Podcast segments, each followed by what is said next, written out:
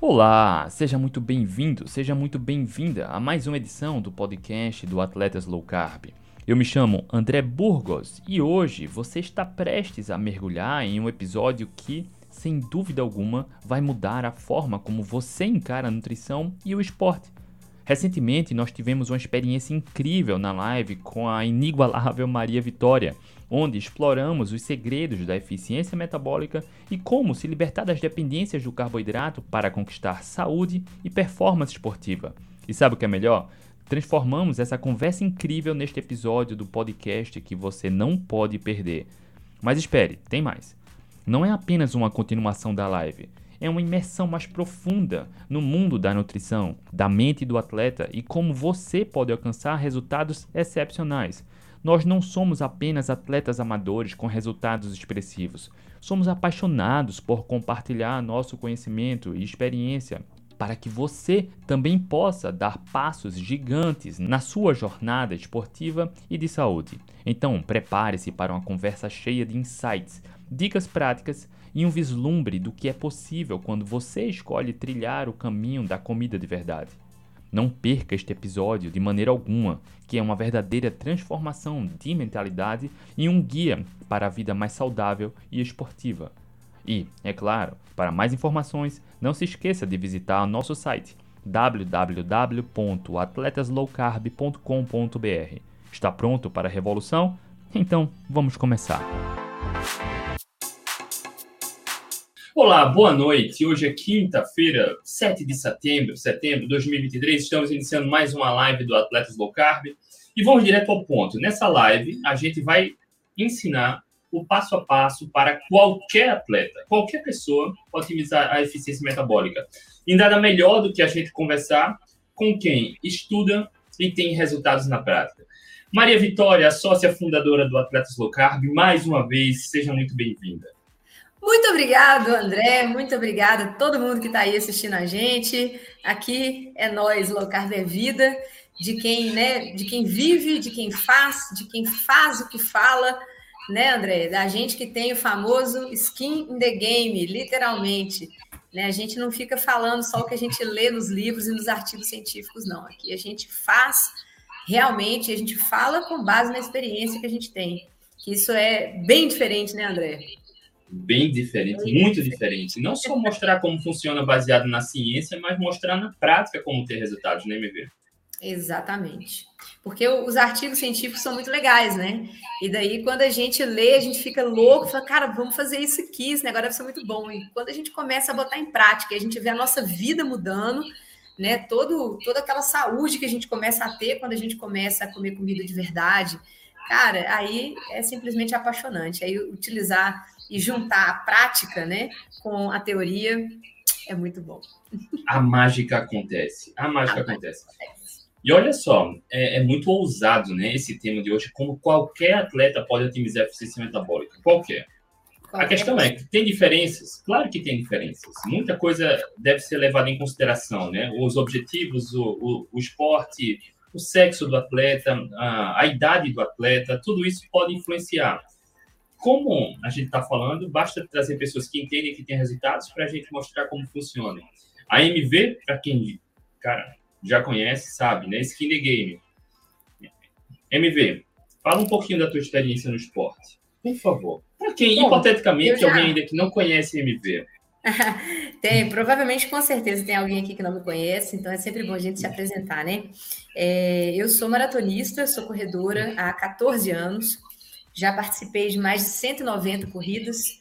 Daqui a duas semanas eu estou indo para minha corrida de número 194. e dentre essas, de todas as distâncias, né? 5, 10, 15, 18, 21, maratona, né? Então já tem um pouquinho de chão andado aí, né? E, e o bacana é que desse tempo todo que eu sou maratonista, os oito primeiros anos foram com muito carboidrato, né? Eu tive a experiência de todas as experiências, de ter uma vida de obesa, eu também já fui obesa, igual o André Burgos, né? Nós dois já fomos obesos. E eu tive a experiência de, de ter aquela dieta que a gente não preocupa com nada, come qualquer coisa que vê pela frente, Depois eu comecei a fazer aquela dietinha fitness, né? Com tudo integral, de tudo um pouco pode, comendo açúcar, porque como a gente é atleta, a gente pode comer açúcar, né? Isso que a gente ouve. Pode comer muita farinha, pode comer muito macarrão, porque o carboidrato é essencial. Esse papo todo que a gente escuta, né? E os primeiros oito anos de corrida foram assim. E só que eu era novinha, né? Quando eu comecei a correr, eu tinha 24 anos de idade, eu era novinha. E aí eu tive um processo de emagrecimento, comecei a correr e tal. Só que depois de um certo tempo, né, quando eu bati ali os meus 30, 32 anos de idade, é, a resistência insulínica veio, e veio com força, mesmo eu treinando muito. Eu treinava uma média de 100 km por semana, eu fazia treinos em dois períodos, eu era uma amadora de elite, né, vamos dizer assim. Eu tinha um treino muito puxado, fazia várias sessões de treinos por semana, treinava em dois períodos, tinha volume alto de corrida, e mesmo assim estava induzindo resistência insulínica por causa da quantidade absurda de carboidrato que eu comia, porque eu achava que quanto mais eu treinasse, de mais carboidrato eu ia precisar. Chegou um ponto que eu já não estava aguentando mais comer aquela quantidade de carboidrato, eu já estava bebendo carboidrato, eu já estava andando com garrafinhas com maltodextrina, é, pra, porque eu achava que era o carboidrato que me dava energia. E nenhuma outra opção era me passada. Todas as nutricionistas que eu ia sempre eram da mesma linha. Carboidrato é essencial, você precisa de carbo, e quanto mais carbo eu pedia, mais carbo elas davam. Até que eu lesionei em 2016, eu tive uma lesão, finalzinho de 2015, é, quando eu corri minha primeira maratona, eu tive uma lesão no pubis, uma pubalgia. Eu corri a maratona machucada, eu lesionei no período de treino da maratona, corri a maratona lesionada e aí ela piorou, a lesão piorou durante a prova e depois eu não conseguia mais correr. Então eu saí de um volume de treino de 100k por semana para zero. E aí, obviamente, o peso, né? Eu já estava induzindo resistência insulínica ali durante todos aqueles anos. Meu peso começou a subir vertiginosamente, eu ganhei 12 quilos. E o que, que aconteceu? Aconteceu que eu não conseguia mais voltar a correr. A lesão ela só foi piorando, eu não conseguia melhorar, eu não conseguia voltar a treinar. Aí coincidiu com o período que eu, que eu saí do meu último emprego e comecei a, a, abrir a minha empresa, né? Era uma empresa de produtos low carb, que não era low carb, mas depois, quando eu descobri a low carb, eles passaram a ser low carb.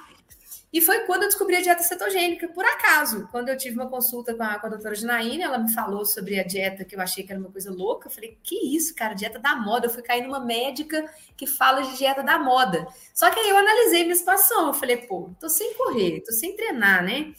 Tô morrendo de dor, não consigo voltar a treinar. Essa pubalgia não melhora por nada. Isso já, já tinham passado oito meses. Oito meses que a dor não passava e a inflamação não diminuía e eu não conseguia voltar a correr.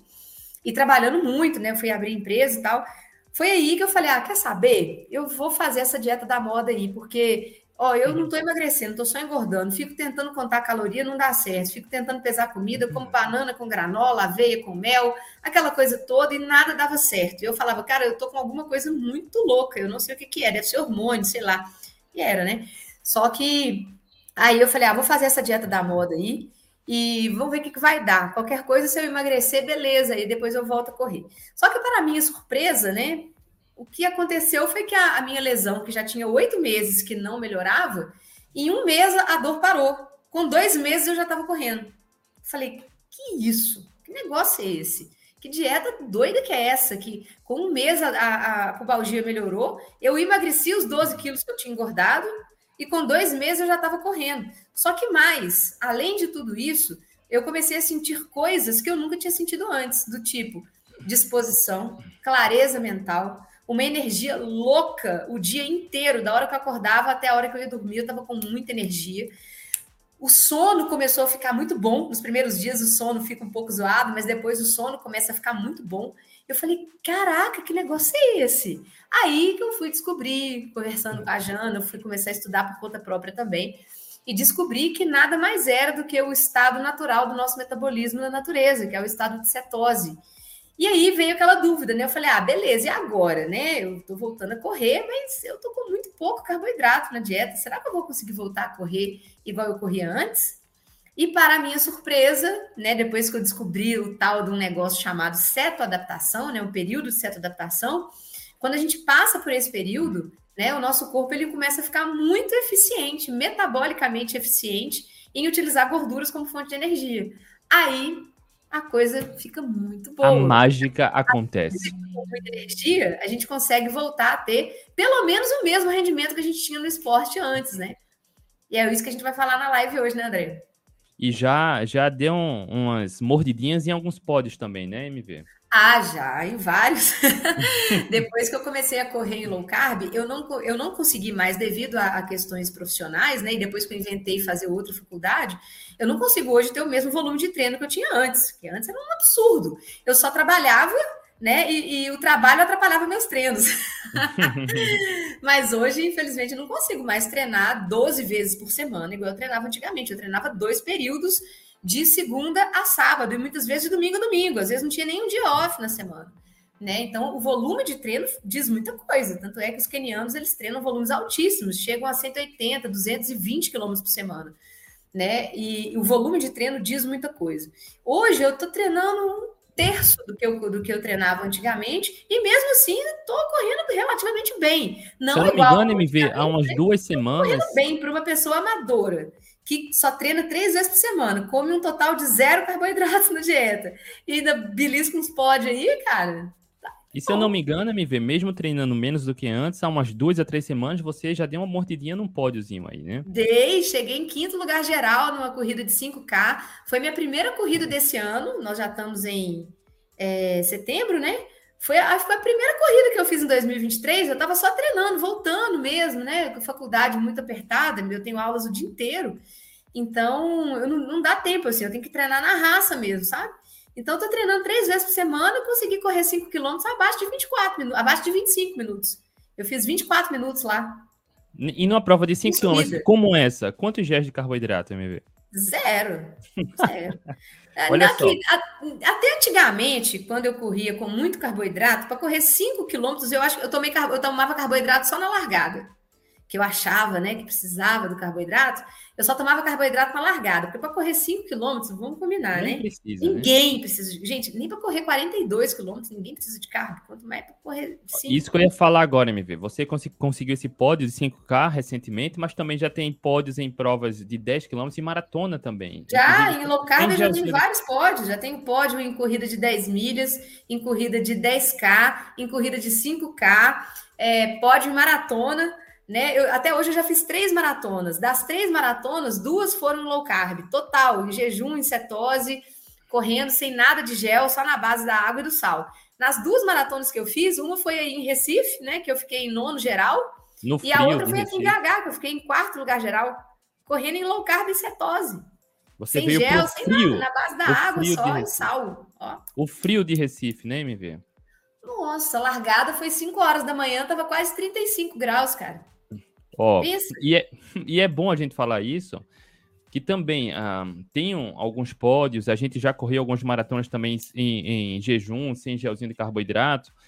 Também já venci 100 km do frio duas vezes sem gelzinho de carboidrato, e é bom a gente estar tá falando isso, porque é para quem aplica e tem resultado na prática, tá? E é bom a MV estar tá falando isso, porque eu quero ir um pouco além, MV. Porque falar de mim é muito fácil, você falar de você é muito fácil, mas olha só. Eu separei aqui alguns pontos. Por exemplo, o Zach Bitter. Zach Bitter talvez seja o maior ultramaratonista da atualidade. Tem vários recordes de provas de longas distâncias nos Estados Unidos e recordes mundiais. A gente tem uma entrevista com ele aqui no Atletas Low Carb. Ele segue a mesma linha, tá? E eu separei uns nomes aqui porque eu vou deixar os links desses atletas, desses bate-papos, das lives que a gente fez aqui na descrição do vídeo e do podcast, tá? Por exemplo, o Zach Bitter que é atleta de ultramaratona, de, de resistência, que tem vários pódios e recordes. Tem conteúdo dele aqui. O Jean Amorim, que é fisiculturista, que segue a mesma abordagem nutricional. Porque tem gente que fala que só funciona para corredor. Não, nem me vê, não. não. E aí a gente vai falar sobre um isso cara, já já. Um cara muito top também é o Keto Savage. E também tem o, o Sean Baker, né? Sean, Sean Baker, Baker também, dieta carnívora. Cara, é uma montanha de músculos com um total de zero carboidrato na dieta. Ele é uma montanha de músculo aos 52 anos, Dr. Sean Baker. Depois vocês olham lá. Tenho também o Keto Savage, que é um fisiculturista cetogênico, e ele posta os macros dele, eu acho muito legal. Ele tira aquela foto lá cheio de músculo para todo lado, e depois ele mostra os macros, né? Você vê lá um total de 10 gramas de carboidrato na dieta. Cara, é muito legal, gente. Ó, e aí, para quem a gente já conversou aqui, tá? Ó, o Jean Amorim, fisiculturista, a professora Dione, que tem 52 Dione. anos, ela foi atleta de alto rendimento, ela correu já a maratona sub 3 com 52 anos. Com uma semana depois dessa maratona sub 3, ela correu uma prova de 5 km na dieta carnívora e beliscou um pódio também. O Ramones, que a gente conversou com ele aqui a, na semana passada, ele fez ó, 2 horas e 48 na maratona de Porto Alegre em jejum e sem gel de carboidrato. E foi a única maratona dele até agora. Carlos Jarutaz também, 2 e 49 na maratona de Porto Alegre. A Ana Vilela, a gente conversou também com ela aqui, ela segue uma dieta carnívora, tá? Ela não, ela é celíaca, ela tem intolerância à lactose, ela não come carboidrato e tá se divertindo agora em provas de du duatlon e triatlon, conquistando alguns pódios. O Cláudio Van Damme, eu, eu, sempre confundo os números dele, mas o Cláudio, se eu não me engano, nas últimas 20 provas foram 16, 17 pódios numa dieta cetogênica. Ele é Ele ciclista. É Jarutais também? O Carlos Jarutais também. Eu falei, eu falei dele que ele correu 2 horas e 49 em Porto Alegre, em jejum também. O Rodrigo Ai, Moraes, que é atleta de. É maratonista e ultramaratonista. Ele vai correr uma prova de 250 quilômetros. Também o bate-papo, eu vou deixar o link aqui na descrição do vídeo. A Rosinha, que ela é daqui de Recife, triatleta, também é outra braba. Karine, que é ultramaratonista, ela participa de provas de montanha, também é outra que conquista pódios, seguindo a mesma abordagem nutricional. O Reinaldo Pellegrino, que está aqui com seus, no auge dos seus 60 e poucos anos, ex-hipertenso, ex-obeso e está com a composição física maravilhosa, fortão, seguindo a mesma abordagem nutricional. O Guga, na live que eu fiz aqui com, com o Reinaldo, o Guga também fez, que está buscando também hipertrofia, tá? Então, assim, ó, não é só a gente. Eu não. separei aqui algumas referências de pessoas que a gente, pessoas normais, como você, eu, MV, que estão otimizando a performance, deixando as dependências do carboidrato, conquistando a eficiência metabólica. E eu vou deixar as referências aqui. Então é possível, né, MV? Pô, demais aí. Demais. O, qualquer pessoa que passe, que, né, que melhore a sua dieta e passe pelo período de certa adaptação, qualquer pessoa consegue ficar certo adaptado. Eu acho engraçado quando a gente está conversando com os nutricionistas, com pessoas que ficam defendendo carboidrato, né? Eles falam assim, mas você é adaptado. Eu falo, é, mas eu já um dia eu não fui. um dia eu não era. Né? É só você fazer a adaptação. O problema é que, como eles não entendem disso, né? Como eles não sabem conduzir o processo, eles ficam nessa coisa de, ah, mas você é adaptado. Sou adaptado, porque eu aprendi, eu sei como que faz, né? A gente sabe conduzir o processo de certa adaptação. Aí, com um mês e meio, dois meses, no máximo, amiguinhos, você já está certo adaptado, né? É só saber fazer. Agora, para quem não sabe fazer, paciência, tá. né? E a gente vai falar sobre isso, tá? Existem alguns pontos que vão ajudar a chegar lá. Ó, o Reinaldo Pellegrino aqui atualizou, 67 anos. Reinaldo Pellegrino, para você que está aqui, ele emagreceu 40 quilos e era hipertenso. Sim, a hipertensão tem, tem solução. Ele não é mais hipertenso e tá. Olha o bração dele aí na foto no YouTube, cara. Fortão, hein, MV? Mostra o muque aí, Reinaldo. Olha só, e é importante. Vamos lá. Eu vou deixar todas as referências desses atletas aqui que eu falei. Pessoas normais, como você e eu, que têm resultados na prática, que um dia, como a Vitória falou, também não era adaptado mas eles decidiram evoluir, otimizar a saúde metabólica e otimizar a eficiência metabólica. E aí, MV, para quem está chegando aqui agora, o que quer dizer eficiência metabólica? Bom, eficiência metabólica é quando o nosso organismo, que é flex por natureza, né? É, ele consegue fazer o shift, ele consegue utilizar melhor, com eficiência, as nossas gorduras como fonte de energia. Isso é muito comum, inclusive, as pessoas terem essa dúvida. Hoje eu, hoje eu recebi de uma mentorada essa pergunta. Ela falou assim: Mas já, meu corpo não está usando ainda gordura como fonte de energia? Não, eu estou assim, está. Tanto é que se não tivesse, você estaria morta. Porque você está com pouquíssimo carboidrato na dieta, você está com uma dieta excelente, os pratos maravilhosos, bastante carnes, ovos, vegetais de baixo amido, frutas de baixo índice glicêmico, as oleaginosas, né, as castanhas. Então, ela está comendo muito bem, ela está com uma dieta muito nutritiva, que tem fibras, né? A gente sabe que fibras não são essenciais, mas isso é papo outro, outro para live, né? Mas ela está comendo bastante fibras, ela está comendo nutrientes, a, a dieta dela está nutricionalmente densa, só que baixa em carboidrato. Ou seja, o organismo dela é obrigado a buscar energia de algum lugar. De onde? Das gorduras. Só que ele já está eficiente em fazer isso? Não. Ele está usando, mas ele ainda não está eficiente. Né? Por quê? Passou a vida inteira utilizando a maior parte da energia dele carboidrato. Então, ele só tem enzimas, ele tem toda a estrutura bioquímica que a gente precisa, ele tem essa estrutura muito bem construída para utilizar carboidratos. Agora, para utilizar gorduras com eficiência, que uma coisa é utilizar gorduras, outra coisa é utilizar gorduras com eficiência, que é o que a gente busca na eficiência metabólica, e esse é o período de adaptação, que é quando o seu organismo está ali produzindo enzimas, produzindo tudo que ele precisa para começar a utilizar com eficiência a gordura como fonte de energia. Porque na natureza a gente não, não pratica atividade física de alta intensidade, com planilha, a gente não corre maratona. Né? Então, o nosso organismo ele utiliza a gordura como fonte de energia, só que para ele ter eficiência metabólica, para manter você ali correndo, fazendo academia, musculação, crossfit, natação, bike, qualquer coisa, com eficiência, ele demora um tempo. Esse tempo é a adaptação, que é onde ele está ali produzindo as enzimas necessárias para conseguir fazer você ter aquela mesma performance de antes. Entenderam? Maravilha. Olha só, eu quero compartilhar aqui. Cadê o artigo? Ah, não está pegando aqui a imagem. Eu vou compartilhar aqui, deixa eu abrir o artigo, tá? Eu vou deixar a referência aqui na descrição do vídeo, tá? Tem um artigo que analisou as características metabólicas de pessoas quando deixam as dependências do carboidrato. E é um artigo de revisão que constatou, por exemplo, um adulto no seu peso ideal. Por exemplo, um adulto com 80 quilos que tem 10% de gordura corporal. 10% de gordura corporal é bem baixo, né? É bem baixo. Isso, para a maioria das pessoas, é, é uma pessoa, cara, que não vai ter energia se tirar carboidrato. E nesse estudo, constatou que se essa pessoa com 80 quilos, 10% de gordura corporal, se conseguir usar sua, seus estoques de gordura de forma eficiente, olha só, só 8 quilos de gordura, seria capaz de correr mais de 30 maratonas só usando a própria gordura corporal para energia. Eu estou procurando ele aqui para você. Esse, esse artigo é aquele do Volek, Ketogenic Diet Enhances é, Performance. Quer ver?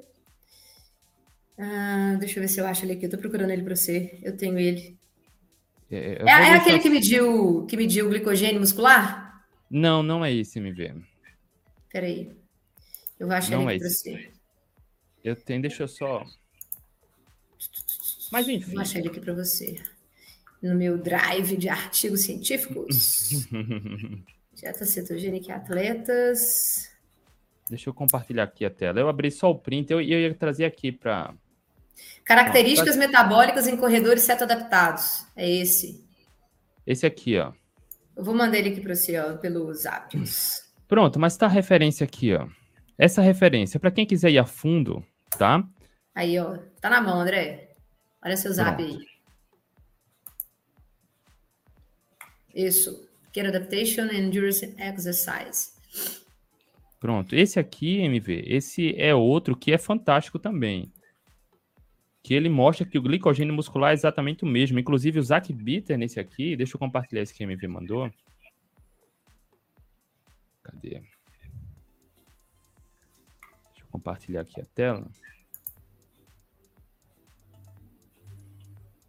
Esse que a MV mandou, uh, o Zach Bitter participou. O Zach Bitter, inclusive, que eu mencionei aqui no início dessa live, tá aqui. Olha só, nesse artigo, eu vou resumir aqui para vocês, tá? O, o, grupo de pesquisadores pegou dois grupos de atletas: 10 atletas adaptados à cetogênica, livres das dependências de carboidrato, e 10 atletas dependentes de carboidrato. Mas uhum. esses dois grupos têm a mesma característica: atletas de alto, alto rendimento que competem em provas de 8, de 80 a 160 quilômetros.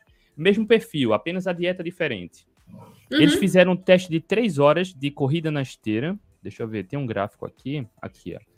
Foi feito biópsia, tá aqui, logo antes das três horas de corrida, biópsia imediatamente após e biópsia duas horas após as três horas de corrida. E foi feito, foi tirado sangue, enfim, para medir outros marcadores. E olha só que interessante. Tem outros gráficos aqui bem interessantes. Olha só. Fat oxidation, né, a taxa de oxidação de gordura. O grupo da cetogênica oxidou muito mais a gordura corporal nas três horas de corrida de esteira E o grupo. Que é esperado, né? Se você não come é carboidrato, você tem que oxidar um outro tipo de substrato. Você vai oxidar a gordura.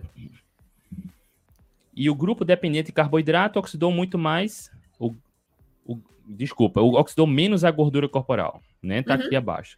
Eles Mas o que é né? interessante. Né? E a glicose, ela tem a, a, a, preferência na química. A gente sabe que a glicose ela é tóxica, então ela não pode estar em altos níveis no nosso organismo. Ela tem que estar sempre ali naqueles níveis é, entendidos como os normais, né? Então, se a glicose sobe, ela tem a preferência na queima. E se o atleta fica comendo carboidrato o tempo inteiro, o organismo dele sempre vai queimar carboidrato e nunca vai, ou não digo nunca, né? Mas dificilmente ele vai oxidar gordura. Ele vai oxidar bem menos gordura do que um atleta certo adaptado que come pouco carboidrato.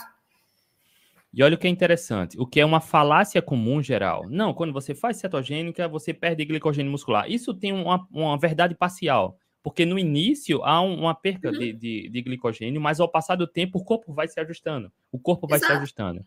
E aqui, é, ó. E, isso é muito nítido, André. Lá no meu Instagram, depois eu vou te passar esses posts para a gente usar numa próxima live.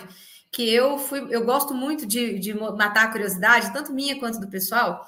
E eu, eu gosto de medir a minha cetose e a minha glicemia antes dos treinos, né? Então, sai para correr em jejum, geralmente treinos longos lá na Pampulha. Eu dou a volta na Lagoa da Pampulha, 18 quilômetros, eu saio em jejum, aí eu meço a minha cetose e a minha glicemia. E depois eu meço de novo quando eu chego, né? Depois que eu corro em jejum.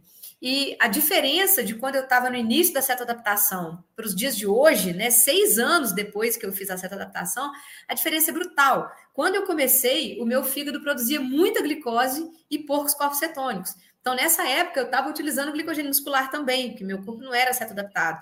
Então, a minha glicemia subia muito. Eu saía de uma glicemia de 80, 85 e chegava numa glicemia de 125. E corpo cetônico subia um pouco. Então, eu saía com 0,5 de cetose e chegava com 0,1, alguma coisa assim. E à medida que os anos foram passando, o que, que começou a acontecer? A minha glicemia começou a subir bem pouco então eu saía assim 90 de glicemia, chegava com 95, 98 de glicose, mas os corpos cetônicos saíam de 0,5 para 2,0, 2,5, cara. É muita Ou energia, seja, né? você vê o, o que, que é eficiência metabólica. Você vê que depois de seis anos, o meu organismo ele produz pouquíssima glicose, né? Ele produz ali uns pouquinhos só para poder me manter, e corpos cetônicos no pau. Ou seja, eu estou oxidando gordura. Os corpos cetônicos eles são é, o, finalzinho da oxidação das gorduras. Né? Eles são produzidos a partir da quebra da gordura. Então, primeiro você quebra a gordura, depois, com aquele monte de acetil-CoA que sai das gorduras, é que são formados os corpos cetônicos. Ou seja, se os meus corpos cetônicos aumentaram, é porque muita gordura foi queimada. Né? Então, não, não tem como. E, e, é impressionante como que com os anos de certa adaptação, eu fui diminuindo a produção de glicose e fui aumentando a produção de corpos cetônicos durante os treinos em jejum. Isso é muito legal, tá lá no meu IG.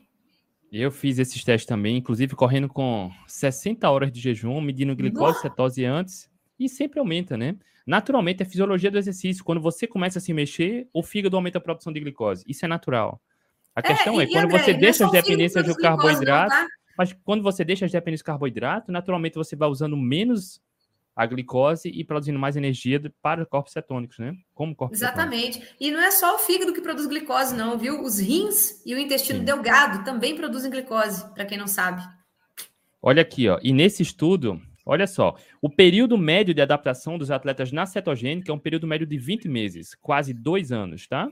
E tem indivíduos, não, eu fiz cetogênica por uma semana e não funcionou, cara. Não, uma semana é muito pouco.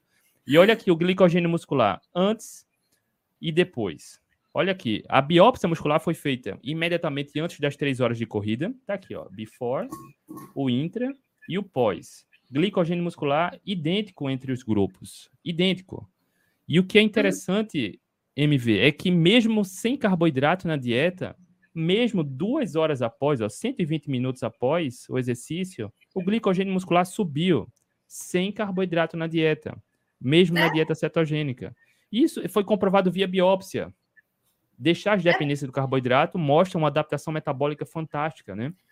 E aí que é legal, André, é o tal do skin the game. A gente vê isso no artigo e a gente também vê isso na prática, né? Quantas maratonas, né, que você já correu, que eu também já corri, e meias maratonas e provas em geral e treinos diários praticamente, que a gente vê que a gente não precisa comer carboidrato. A minha dieta, gente, é carnívora. A minha dieta é zero carboidrato. Eu não como plantas, eu só como alimentos derivados de animais, de origem animal. Então, eu só como carnes, ovos e um pouquinho de laticínios. Hoje, por exemplo, hoje, quem, quem vai lá no meu Instagram vê os meus treinos, eu posto lá. Eu fiz um treino hoje, assim, para matar. Eu, eu tava no sol, já era nove e meia da manhã, já estava quente pra caramba. Eu corri 15 minutos, fiz 15 minutos de aquecimento corri 15 minutos no, no, no, meu ritmo de prova, corri forte, corri abaixo de 5 minutos por quilômetro, corri a 4,50, 4,50 e poucos. E eu tô voltando, não tô indo no meu. Ah, não, eu tô, tô voltando, então tenho paciência. Mas eu corri 15 minutos abaixo de 5 minutos por quilômetro. Aí eu fiz uma, um período de recuperação trotando. E aí depois eu fiz mais cinco tiros de um minuto, aí para matar, de um minuto com três minutos de descanso, de trote um minuto, dois minutos, três minutos, depois dois minutos e um minuto. Pau! Pau! Terminei o treino assim, sentindo o, o, as pernas queimando. Pergunta agora de tarde como que eu tô. Zerada. Zerada. Nada, zerada. E olha só, essa experiência não que comi me... carboidrato pós-treino. Eu bati, foi um pratão cheio de ovo com carne. Cheguei aqui na casa dos meus pais, bati outro pratão de ovo com carne. Zero carboidrato, muito pouco, só o carboidrato da gema do ovo. O que a MV está falando, olha, todos os atletas que eu mencionei aqui no início relatam isso. É unânime. Quando você deixa a dependência do carboidrato, a recuperação é fantástica. E olha só, nesse estudo que a gente mencionou agora, das três horas de corrida na esteira, o Zach Bitter foi um dos sujeitos estudados, estudado.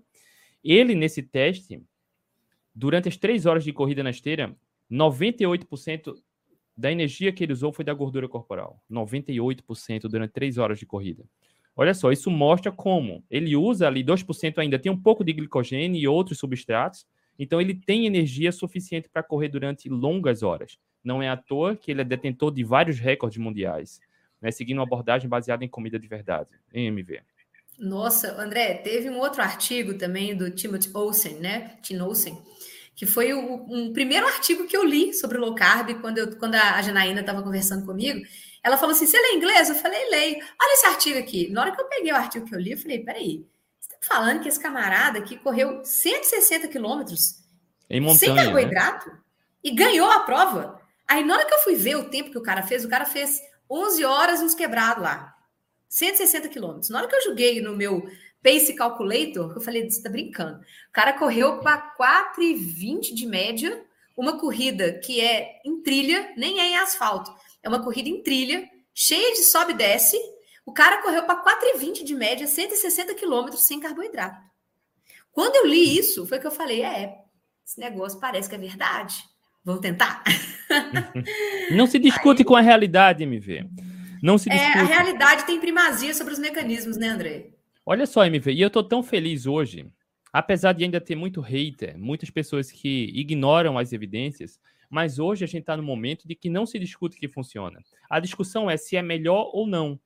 Né? Uma é. cetogênica, uma low carb, mas não se discute, porque não tem como negar não a realidade. Não tem como né? se discutir com fatos, né, cara? Você está vendo que tem pessoas fazendo. Aqui o Atletas Low Carb é a, a maior vitrine de pessoas que fazem low carb, que correm e que têm resultado, né?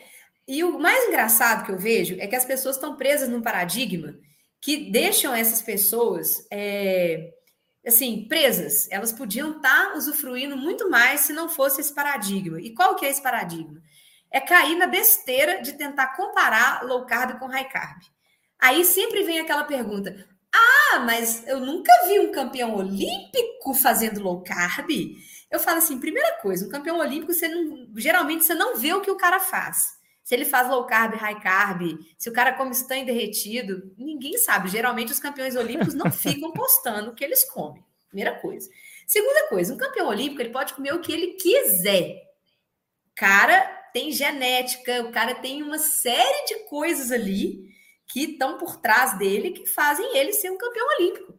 Então, se ele comer é, muito pouco carboidrato, não interessa. Para aquele tipo de cara, ele não tem resistência insulínica, ele não tem nada. Aquele cara é super saudável. Então, ele pode comer a dieta que ele quiser. Se, aí que a gente vê a reflexão. Geralmente, quem fica fazendo esse tipo de comparação esquece de olhar para a realidade. geralmente são nutricionistas que defendem essa linha tradicional. Aí eu pergunto assim, meu caro, quantos atletas de nível olímpico se atende hoje no seu consultório? Geralmente nenhum. Quem que lota os consultórios de nutrição hoje? São atletas amadores, pessoas obesas, com sobrepeso, pessoas que querem praticar esporte como estilo de vida, como saúde, pessoas que, como eu, estavam ficando pré-diabéticas, né? Eu, tava, eu era uma super atleta amadora e estava ficando diabética, estava com resistência insulínica, estava com ovário policístico. Entende? São essas pessoas que vão nos consultórios de nutrição hoje. 99,999% das pessoas que procuram um nutricionista hoje, elas estão obesas, hipertensas, estão querendo praticar atividade física como saúde, ou são atletas amadores que querem melhorar a performance, né? Muitas vezes estão com sobrepeso, não conseguem emagrecer para poder melhorar a performance. Justifica você pegar uma pessoa que tem resistência insulínica, uma pessoa que está com sobrepeso e obesidade, que está com energia ali para queimar, e é energia que está estocada em forma de gordura. Justifica você seguir diretriz para esse tipo de pessoas? Você pegar e prescrever 45% a 65% de carboidrato para uma pessoa que precisa queimar gordura? E a gente sabe que uma dieta de baixo carboidrato ela tem benefícios que vão muito além da performance esportiva. Ela tem benefícios que o seu corpo fica menos inflamado, você melhora o estresse oxidativo, você diminui a resistência insulínica, que a gente sabe que a resistência insulínica hoje é que está por trás de todas as doenças crônicas não transmissíveis, né? Diabetes, hipertensão, obesidade, ovário policístico, Alzheimer, câncer, tudo isso a resistência insulínica está por trás. Aí você vai falar assim: não, eu vou botar carboidrato para um cara desse, porque a diretriz me fala que eu tenho que pôr. Aí você descobre que quando a gente tira grãos da nossa dieta, a desbiose intestinal desaparece. A gente para de ter diarreia, para de ter constipação, para de ter problemas intestinais. A gente consegue ter muita clareza mental, porque geralmente o atleta amador que procura um nutricionista hoje, o cara não vive de corrida. O cara geralmente, o cara é um empresário, é advogado, é engenheiro, é médico, é qualquer coisa. O cara tem uma vida profissional que depende do cara ter energia, disposição, clareza mental, o intestino funcionando bem. Entende? Isso tudo traz saúde. E de quebra, o cara descobre que ele pode ter uma performance muito boa no esporte também. Porque ele vai emagrecer, ele vai perder gordura, ele não vai sentir fome, ele vai passar o dia todo ali com três, quatro refeições no máximo, porque ele não sente fome, a gente fica saciado, a gente come comida densa, nutricionalmente densa, a gente come comida que tem nutriente. E que tem fibra também, para quem gosta de comer fibra, também tem muita fibra, porque tem muita salada, tem muitos vegetais, tem frutas na low carb, tem frutas na low carb. Não são as frutas doces, né? Mas as frutas de, de pouco açúcar, as frutas de baixo índice glicêmico e baixa carga glicêmica, são perfeitamente capazes de compor uma dieta low carb. MV está então, sendo muito, ah, muito gentil né, nessas palavras, viu, MV? Você está sendo muito gentil nessas palavras. Pois é. Então, Porque... gente, a gente tem que pensar de uma forma mais ampla. Porque a low carb ela não foi feita para atletas de elite, para atletas. Ah, não, ela foi feita para tratar doenças crônicas. E de quebra, a gente descobriu que ainda consegue manter uma performance muito, muito boa em provas. A gente descobriu isso há, há 40 anos, né? Desde o início dos anos 80 já se sabe disso, né? Exatamente. Então, assim, a, a, low carb, inclusive, ela é utilizada por atletas de elite, a gente sabe disso. O pessoal do Tour de France, por exemplo, eles usam low carb cetogênica nos períodos de base, depois eles voltam ainda a reintroduzir os carboidratos, mas no período de base eles usam low carb para perder peso, né, para melhorar a performance. Lembrando, são caras que não precisam disso. Os caras que fazem Tour de France são super atletas são super magros, eles não precisam de fazer low carb para tratar a doença. Agora, quando a gente olha para o nosso umbigo, né, e vê a nossa realidade, né, que a gente está vendo que um mundo de pessoas diabéticas, obesas, hipertensas, faz sentido prescrever carboidrato, sendo que a gente já sabe que na low carb você pode praticar atividade física sem precisar consumir carboidrato, sendo que isso Olha... te traz uma série de coisas muito positivas. Um corpo desinflamado, gente, rende mais um corpo desinflamado recupera mais rápido, né? Você não tem um, um, aquele estresse oxidativo gigante que a gente tem quando a gente entope o nosso organismo de farinha e açúcar. A gente não tem estresse oxidativo tão alto igual a gente tem, né? Então, assim, é um negócio maravilhoso. E aí a gente descobre que a gente consegue treinar e ainda ganha umas provas aí, né, André? Ainda belisca uns pódios aí. Esse, esse, esse argumento, é, eu via mais, hoje ainda se fala, não, mas você não vê nenhum atleta olímpico fazer cetogênica. Cara, olha só. 99% das pessoas não, não competem em Olimpíada. Né? Então, o que eu costumo falar aqui também é o mesmo que MV fala, mas de uma outra perspectiva. Para resultados não naturais, recursos não naturais. Né? O atleta que compete em Olimpíada, ele está levando sua performance a um nível que não é natural. Então, ele precisa de recursos não naturais. É o ganha-pão do atleta. Ele precisa daquele pódio para pagar seus boletos, né? E, e, enfim, ele tem outros motivos. O, o, o, a grosseria, né? O bizarro é, é um profissional da saúde pegar a estratégia de um atleta olímpico para aplicar para quem tem sobrepeso, síndrome metabólica, isso é bizarro. Exatamente. Isso é bizarro. No entanto, eu vou um pouco além, MV. Eu acredito muito, de coração, que até atleta olímpico, aplicando da maneira correta, pode obter enormes, enormes benefícios seguindo a abordagem low carb, cetogênica, no contexto correto. Tá? Ele Com não certeza. precisa se entupir de açúcar e farinha.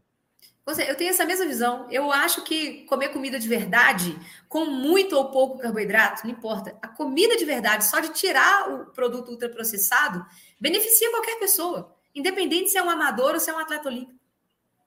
A gente vê hoje grandes atletas, por exemplo, LeBron James, da NBA. Ele, ele, inclusive, eu acredito que o Michael Jordan foi muito melhor que ele. Mas existe essa discussão, né? LeBron James ou Michael Jordan? O LeBron James já falou que ele segue uma abordagem bem limpa, né? Com pouco carboidrato, com proteína adequada, foge de processados e ultraprocessados. Cara, um atleta de altíssimo nível. Né? Então, enfim, a gente vê, vê isso. E aí, vamos direto ao ponto, MV. Como qualquer atleta pode otimizar a eficiência metabólica? Ou seja, deixar as dependências do carboidrato. Eu anotei uns pontos aqui, MV, eu não sei o que você acha, tá? E aí a gente vai seguir nessa linha, porque é bom conversar com quem tem, com quem tem skin the game. É bom, tá? Então não se discute. Resultados na prática, não se discute. Olha só. O primeiro passo, o que é que eu acredito muito? E MV vai dar a opinião dela. Limpar a alimentação.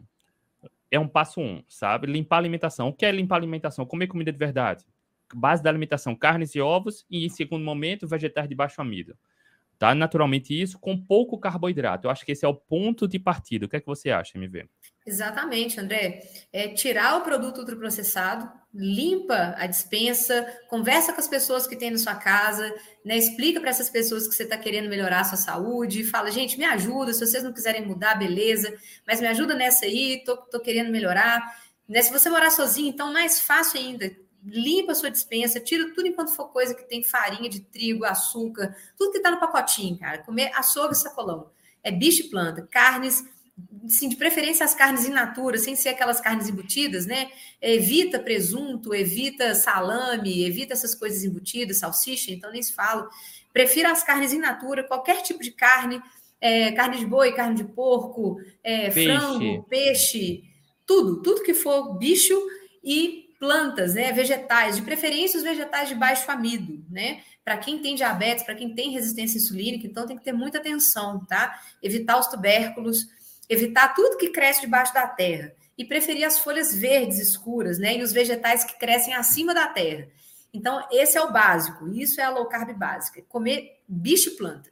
Você vai assustar MV, com os resultados. Dá um exemplo. Ó, vegetais de baixo amido, brócolis, repolho, couve-flor, Berinjela. Berinjela, abobrinha, abóbora, até abóbora tem pouco, né? Abóbora moranga também rola, ela é muito boa, tem pouco carboidrato. Dá para variar cebola, tomate, azeitona, enfim. palmito. Dá para fazer palmito de aquele, é, como é fala? Lasanha de berinjela, lasanha de palmito, dá para fazer macarrão de palmito com molho bolonhesa, maravilhoso. Todas as folhas. Todas todas as folhas. As oleaginosas também, castanhas também podem entrar, é, nozes, amêndoas, macadâmia, é, castanha do Pará, pode entrar só... também. Até algumas leguminosas, igual o, o, amendoim também, um pouquinho, né? Segura a mão aí no amendoim, sim, sim. mas dá para fazer parte também. Olha só, só com o que foi mencionando aqui, qualquer indivíduo com um pouquinho de boa vontade já dá para ter uma variedade muito grande de refeições, né, MV? E sem contar os laticínios, né, André? Para quem não tem intolerância à lactose, para quem não tem nenhum tipo de problema com laticínios, pode consumir também, que evita o leite, tá, gente? O leite é meio problemático, assim, o leite ele pode dar pico de insulina e pode subir a glicose, principalmente para quem é diabético e tem intolerância, né? É, para quem é resistente à insulina, fica esperto com leite. Mas os outros derivados de leite, né? Iogurte integral, iogurte de dois ingredientes, os queijos, de preferência os queijos mais amarelos, mais curados, é, creme de leite dá para usar um pouquinho também, segura a mão, não exagera no creme de leite, mas dá para usar os laticínios todos também. Isso tudo é comida de verdade. E não tira gordura do laticínio, não. Não come nada desnatado, não, gente. Aproveita a gordura. A gordura é cheia de vitamina D. A, a vitamina D está na gordura dos alimentos de origem animal. Não tira, não. Né? Não faz essa desfeita com a nossa espécie, não, que os nossos antepassados tinham tanto trabalho para conseguir pegar um bicho e comer o bicho inteiro com a gordura dele, né? Que fizeram essa lavagem cerebral na gente e hoje todo mundo tem medo da gordura. Mas ninguém tem medo do carboidrato. Né? Mas da gordura todo mundo tem medo. Não tem medo da gordura, não. Pode comer ela numa boa, não causa nada. Olha só, MV, aproveitar aqui que o Reinaldão, ele confessou aqui, o Reinaldo no YouTube, dizendo que tem compulsão. Compulsão por churrasco. E a Babi tá aqui no Instagram já repetindo a pergunta. MV, por que você saiu da cetogênica e começou a carnívora? Então aproveitar aí a compulsão por churrasco para MV. Por, por que MV foi para carnívora? Ou, oh, primeiro, a carnívora é muito prática. A carnívora é a dieta mais prática que existe. Não tem nada mais prático no mundo do que deu fome, você passa dois, três ovos, dois bifes, três bifes ali e resolve. Você não tem que ficar é, fazendo gestão de geladeira, não tem que ficar comprando vegetais, gastando dinheiro com planta, não tem que ficar cozinhando as plantas, lavando. Aquilo me dava uma preguiça, aquilo, sério, aquilo me dava uma preguiça, que eu já estava comprando aquelas saladas prontas, sabe aquelas saladas que já vem picada? E mesmo assim eu estava reparando que eu estava perdendo a vontade. Elas estavam começando a sobrar na geladeira e eu estava comendo só a carne. E sabendo, né, que as carnes possuem todos os nutrientes essenciais, Todos os nutrientes essenciais estão presentes nas carnes. É o alimento mais denso nutricionalmente que a gente tem, é a carne. Né? Eu falei, cara, se eu sei que carne só faz bem, se o negócio dá menos trabalho, se o meu intestino fica simplesmente perfeito numa dieta carnívora, a gente nem lembra que a gente tem intestino, porque não tem gases, não tem constipação, não tem diarreia, não tem absolutamente nada. E o cocô quase não existe, a gente quase não faz cocô quando a gente tem uma dieta carnívora, porque como as carnes são alimentos muito densos, né, carnes e ovos, né, laticínios, são alimentos nutricionalmente densos, o nosso organismo aproveita tudo do que a gente come, não sobra nada para virar cocô. Então a carne e os ovos e os laticínios, eles desaparecem dentro da gente, eles são puro substrato para o nosso corpo usar. Então a gente quase não faz cocô. Também não tem pum, porque não tem fermentação, não tem carboidrato, então a gente não tem gases, não tem desconforto intestinal, e é uma dieta zero fibra, zero, sabe aquela dieta zero fibra? Né? Mais uma vez contradizendo aí diretrizes que falam que fibras são essenciais, né? E outro dia eu até fiz um post no meu Instagram mostrando aquele ensaio clínico maravilhoso que foi feito, né, de pessoas que tinham constipação crônica, que quanto mais colocavam mais fibras na dieta, piorava a constipação. E quando foram reduzindo as fibras na dieta até zerar as fibras na dieta, quando zeraram, as pessoas zeraram a constipação, melhoraram todos os, os marcadores, né? Então, fibras não são essenciais. Se você quiser fazer uma dieta zero fibra, como é a dieta carnívora, você pode fazer uma dieta zero fibra, zero carboidrato, se alimentando de bastante proteína e gordura animal, que é o que realmente sustenta a nossa espécie aí há milhões de anos no planeta. Você vai ter muita saúde, o intestino perfeito, ainda vai correr bem e se perigar, ainda beliscos pode Ó, e só aproveitar o gancho do intestino e fibra, a gente fez uma live, eu, MV e o doutor Eurípedes Barzanufo, o Papo de Reto. A gente falou muito sobre isso, tá? Tá aqui no YouTube. Uhum. Procura sobre intestino, tá? A gente falou é desses ótimo. mitos aí sobre fibras e intestino. Tem muito mito e, infelizmente, gente, muitas pessoas deixam de otimizar a saúde intestinal por conta desses mitos, né, MV? Gente, quem faz dieta carnívora, quando vê planta, dá uma preguiça de comer planta, porque a gente sabe que vai ter fermentação, vai ter gases. Cara, quando a gente faz uma dieta carnívora, é um negócio surreal. Vocês não fazem ideia, gente. Só quem faz é que sabe o que é o intestino perfeito. É muito perfeito. É bom, é bom demais, né, André? É muito bom. Você não, gente, você não tem nada no intestino. Sigo, quando aparece, quando a gente come alguma coisinha diferente e aparece um, um, uns gasezinhos, um desconfortozinho, a gente fala que negócio ruim, velho. Eu também, eu, eu, sigo o MV. Hoje, inclusive, a única refeição que eu fiz, e vai ser a única, foi só churrasco. Peguei um, uns cortes ali, uns steaks, cara, com uma camadinha de gordura deliciosa. Foi um churrasco que a gente fez e só. 95 a 99% da minha alimentação é carne. Vários dias só carne, mas eu, eu ainda gosto de alguns vegetais, cara. Gosto. É, é o que o ser humano sempre pouquinho. foi na natureza, né, André? É a nossa evolução, cara. A gente sempre comeu planta, é, sempre comeu carne. A gente só comia planta quando a gente não achava carne. Né? E é só oh. comparar o intestino humano com o intestino de outros animais, né, de outros mamíferos, de principalmente herbívoros, né, a gente vê como que o, o aparelho gastrointestinal dos humanos, ele é muito próximo dos carnívoros, né, aquele intestino curto, um estômago que tem um pH muito ácido, que é justamente para matar bactérias e micro-organismos que estão presentes nas carnes, porque para quem não sabe, na natureza a gente comia carne crua, tá, gente? Antes de, de conseguir dominar o fogo, a gente comia carcaça, carniça, a gente comia carne crua muitas vezes infectada. Então, a gente tinha que ter um estômago com pH baixo para poder matar esses micro-organismos, né? E o nosso intestino delgado, ele é muito curto em comparação ao de outros mamíferos que são herbívoros. Por quê? Porque, como a carne é um, um alimento nutricionalmente muito denso, o intestino pequeno já dá conta de absorver aquilo tudo ali. Agora, quando você come comida que é pobre, nutricionalmente pobre, como as plantas, as plantas são pobres. Fala a verdade, as plantas são alimentos pobres quando a gente compara com a carne. E nem todos os nutrientes das plantas são absorvidos. As proteínas das plantas não são proteínas completas, tá? E elas ainda têm fatores antinutricionais. O que, que é isso? São substâncias químicas presentes nas plantas que são a defesa das plantas, né? Que para quem não sabe, a planta não é amiga do ser humano, não, né? Nenhuma planta veio, ah, eu vim para esse planeta para ser é a forma dela se para poder né? ajudar né? os meus amigos seres humanos. Então eu quero que os humanos me comam. Não, gente, as plantas vieram para cá para proliferar a espécie delas também. Então elas têm substâncias químicas presentes nelas que servem para ou irritar o nosso aparelho gastrointestinal ou para poder grudar em outras substâncias, né, em vitaminas e minerais, que são os quelantes, né, que eles simplesmente pegam vitaminas da nossa dieta, vitaminas, minerais, quelam eles e eles não são absorvidos. Então, muita gente tem deficiência nutricional porque come muita planta. Tá? Saibam disso. E isso não acontece com a carne. Então, todo nutriente que está ali na carne ele é absorvido. Tá? Não, e... não é o tema de hoje, mas é por isso que a gente vê cada vez mais ex-veganos, né, MV? Porque chega uma é. hora que a conta chega, a saúde fica debilitada.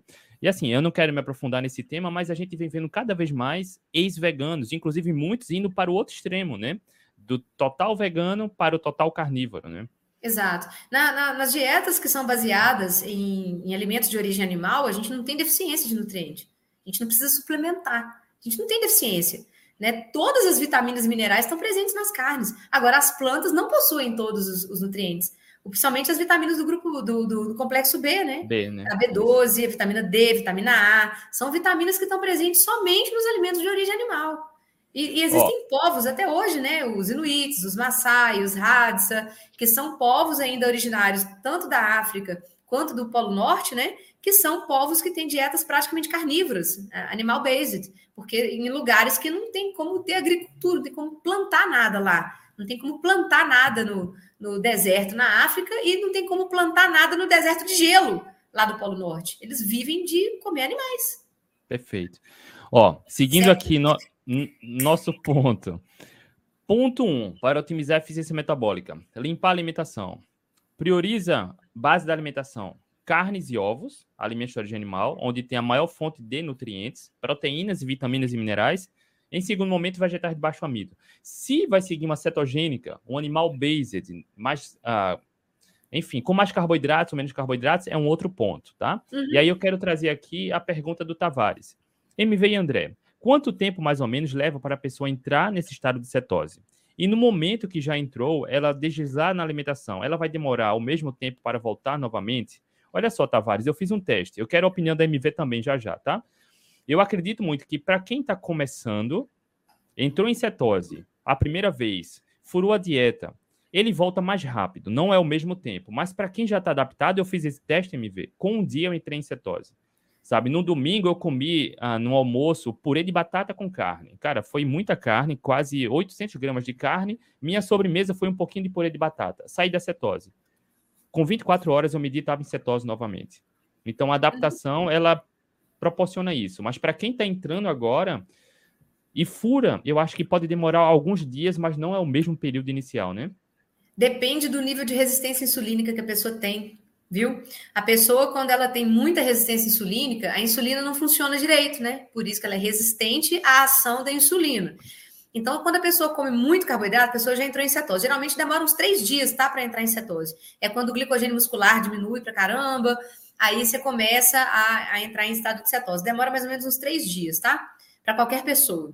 Só que tem uma coisa. Mas quando a pessoa tem muita resistência viu? insulínica, a, a, como a insulina não funciona direito, né? Ela é resistente à ação da insulina, a glicose fica mais tempo no sangue.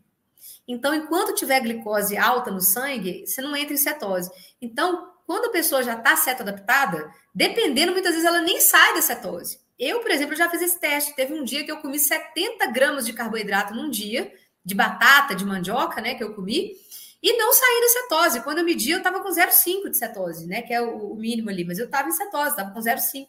Nem saí da cetose. Também eu estava treinando forte nessa época, eu estava com rodagem alta. Então, isso também influencia, tá? Ou seja, quando você está em rodagem alta, seu organismo está utilizando mais glicose também. Então, ele precisa puxar aquela glicose para dentro das células, tá? É... E outra coisa, carne também tira da cetose. Se você comer muita proteína, você também sai da cetose, porque a proteína vira glicose no nosso sangue. Tá? Isso é, é outro erro bioquímico que muita gente por aí comete, né? Falar, tem muita ah, gente que faz a carnívora, né? Tem gente que faz, não vai, tem não. gente que Se faz carnívora, né? proteína suficiente, você produz glicose a partir da proteína que você está comendo. E não glicose a partir do, do aminoácido que está no seu músculo. Entende? Então, tanto é que existem cetogênicas e cetogênicas. Existe a cetogênica terapêutica, que é aquela cetogênica para quem está tratando problemas neurológicos, né? Epilepsia, Alzheimer, endometriose, câncer essas pessoas precisam fazer uma dieta cetogênica que é restrita em proteína. Essa não, não passa de 15%. Não passa, é, é uma dieta normoproteica, mas não é high protein. Ela é normoproteica. Por quê? Se a gente pra aumenta a proteína aumentar, dessa né? pessoa, a cetose dela diminui. Tá? Então, essa pessoa, ela não é atleta, ela é um paciente, ela é um doente, e ela precisa de ter cetonas altas para poder melhorar o problema dela. Agora, a cetogênica de atleta que a gente está falando aqui é outro papo, tá? A gente não fica restringindo carne, não. A gente come carne até ficar saciado. Tá bom, gente? Então, carnes e ovos liberado. Para atleta, é ó, desce cacete, meu filho. Bate pratão de pedreiro, comida de verdade e come até ficar satisfeito. Também ó, não precisa é, ficar é... pesando comida, medindo comida também, não. É comer igual os bisavós da gente comia naquela época lá. Ninguém media comida, ninguém pesava comida, ninguém seguia cardápio, ninguém era gordo, ninguém era diabético. Mas por quê? Porque comia comida de verdade, até ficar saciado. Ninguém tinha medo da gordura antigamente também, não? E não tinha ninguém é, fartando. É importante me ver falar isso, porque assim, a proteína, numa quantidade, não é em excesso, porque é difícil comer proteína em excesso, é mas difícil. uma determinada quantidade de proteína, ela tira da cetose. E tem essa tira. confusão, né? Porque as pessoas acreditam que é só reduzir carboidratos e não necessariamente, né, MV? Porque uhum. pessoas que seguem uma carnívora é muito fácil não estar em cetose pela quantidade eu, de proteína. Minha cetose né? é baixinha. A minha cetose geralmente é 0,5, não passa disso não. A minha cetose só sobe mesmo quando eu treino em jejum. Treina mais. Durante é. os treinos. Aí ela sobe. Mas no dia assim, tá no dia, tudo dia bem. normal. E tá tudo bem, né? Não, não tá precisa se preocupar com eu, eu, não preciso de ter cetonas altas. As pessoas também pensam que, ah, se eu quero emagrecer, eu tenho que estar em cetose para emagrecer. Não, você não precisa estar em cetose para emagrecer, não. Hein? Entendeu? A cetose alta, ela só é importante para quem faz tratamento terapêutico, porque os corpos cetônicos, eles têm um efeito anti-inflamatório. O BHB, o beta-hidroxibutirato, ele desliga um inflamossomo chamado NLRP3. E quando ele desliga esse inflamossomo, a nossa inflamação, ela diminui. Assim, o estresse oxidativo diminui horrores quando a gente entra em cetose. É, existe um efeito anti-inflamatório gigante no nosso organismo. E isso melhora muito, porque os corpos cetônicos também, eles são um ótimo combustível para o nosso cérebro. Para quem não sabe, o nosso cérebro precisa de glicose, mas só 5% do cérebro é que precisa de glicose. O restante do nosso cérebro adora utilizar corpos cetônicos como fonte de energia. E os corpos cetônicos são moléculas pequenininhas. Elas ultrapassam a nossa barreira hematoencefálica. Então, elas servem de combustível para o cérebro, elas servem de combustível para os nossos músculos, servem de combustível para o nosso coração. Inclusive, pessoas que estão infartando, é muito comum uma pessoa que está infartando ter hálito cetônico. Começa, o nosso organismo começa a produzir corpos cetônicos numa tentativa desesperada de fazer o coração da pessoa não parar de bater. Isso é muito comum, pode perguntar para qualquer cardiologista. Qualquer cardiologista te fala isso. que quando a pessoa está infartando, eles olham também pelo hálito cetônico. Se a pessoa tiver com hálito de cetose, é porque ela pode estar infartando. Porque é, é a energia que o nosso corpo entende que o nosso organismo vai usar. Então, ele produz corpos cetônicos numa tentativa desesperada de fazer o coração da pessoa continuar tendo energia. E Entendeu? aproveitar esse tema de infarto, ah, como a MV já trouxe um artigo da outra vez, 70% das pessoas que infartam têm um colesterol normal ou baixo. Não é a gordura Exato. da dieta. Então não se preocupa com isso, tá? E o fígado ah, o... controla o nosso colesterol, né, André? O fígado é, é, o órgão que controla o colesterol. Se você come muito colesterol, ele produz pouco. Se você come pouco colesterol, ele produz muito. Ele sempre vai manter o seu colesterol. Não é o colesterol que você come que vai dizer o que você vai ter de colesterol no sangue, não, gente. É, é outro contexto. Olha aqui, aproveitando sobre. A MV falou sobre laticínio, mas a pergunta está num outro contexto, mas mesmo assim, Marisete, vamos lá. Creme de leite pode? Creme de leite pode? Seu Marcelão. Eita, o cheirinho do café eu tô sentindo. Dá um oi aí, Marcelão. Dá um oi pro pessoal lá. Oi. Vamos fazer um cafezinho para nós? Oh. Hora do café. MV, creme de leite pode? Pode. A MV já falou, cuidado. E queijo? A MV já falou também os tipos de queijo. Mas e a questão da caseína? Principalmente em relação ao câncer, MV. Ó, oh, negócio seguinte. Em relação a câncer, gente, o que mais atrapalha é a resistência insulínica.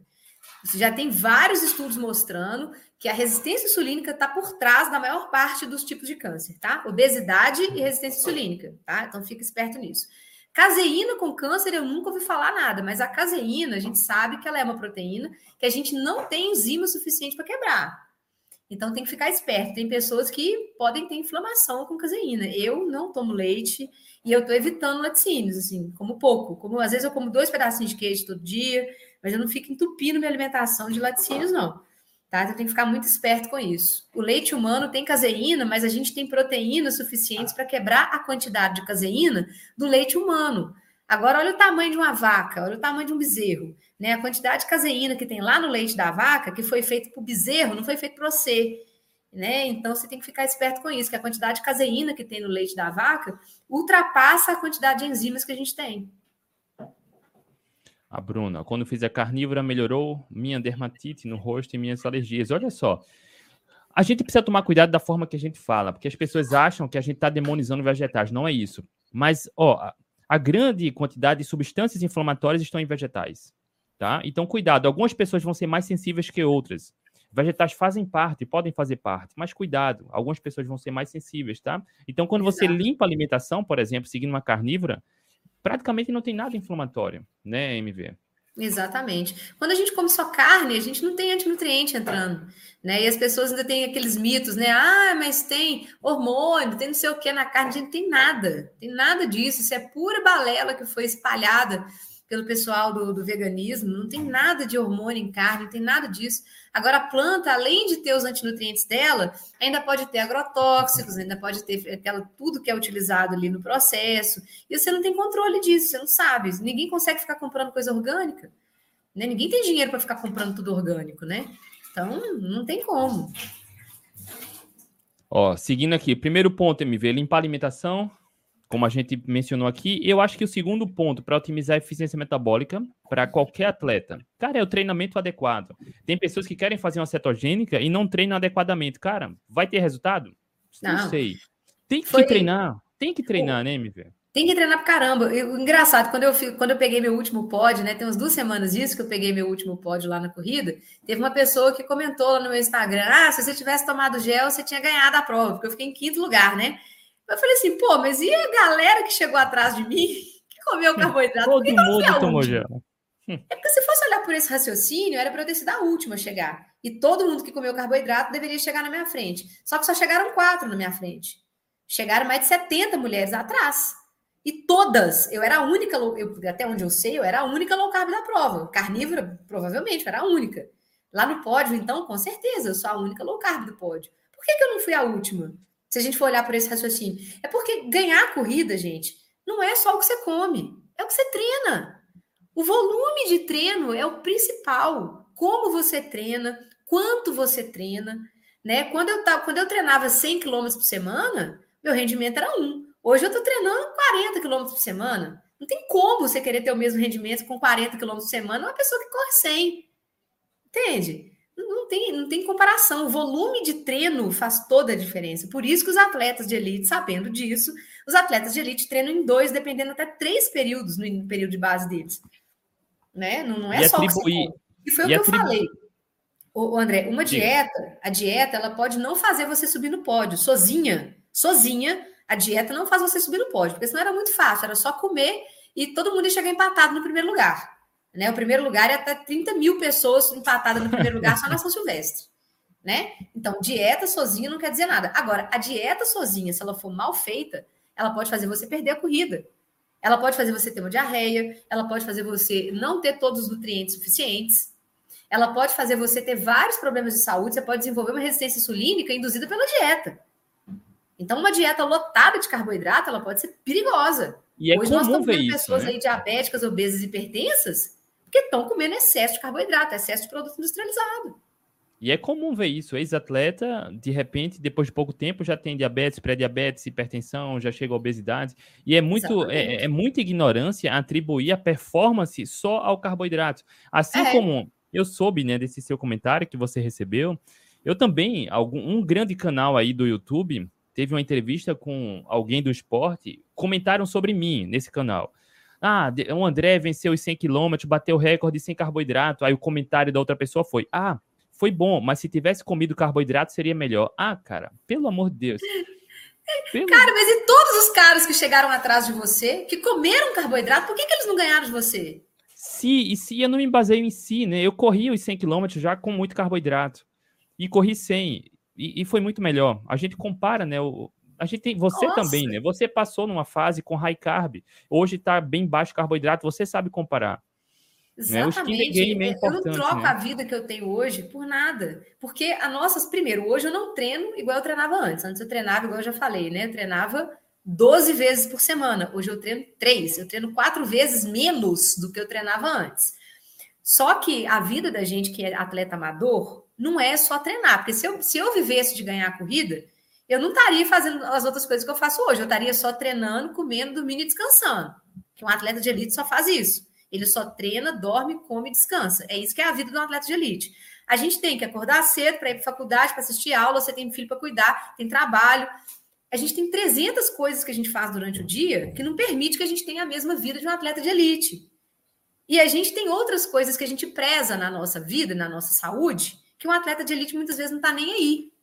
A gente preocupa em ter energia, disposição, clareza mental, energia para durante o dia. A gente não quer sentir sono depois do almoço, porque a gente não pode dormir depois do almoço. A gente não pode se dar o luxo de deitar de tarde para dormir. A gente tem que trabalhar, a gente tem que estudar. Então, depois do almoço, a gente tem que render. E a gente sabe que se a gente come carboidrato, a gente dorme a tarde inteira. A gente fica sonolento.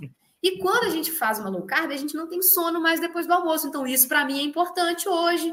Para mim é importante não ter gases, não ter nada no intestino. Para mim é muito importante não ter mais ovários policísticos, que eu reverti.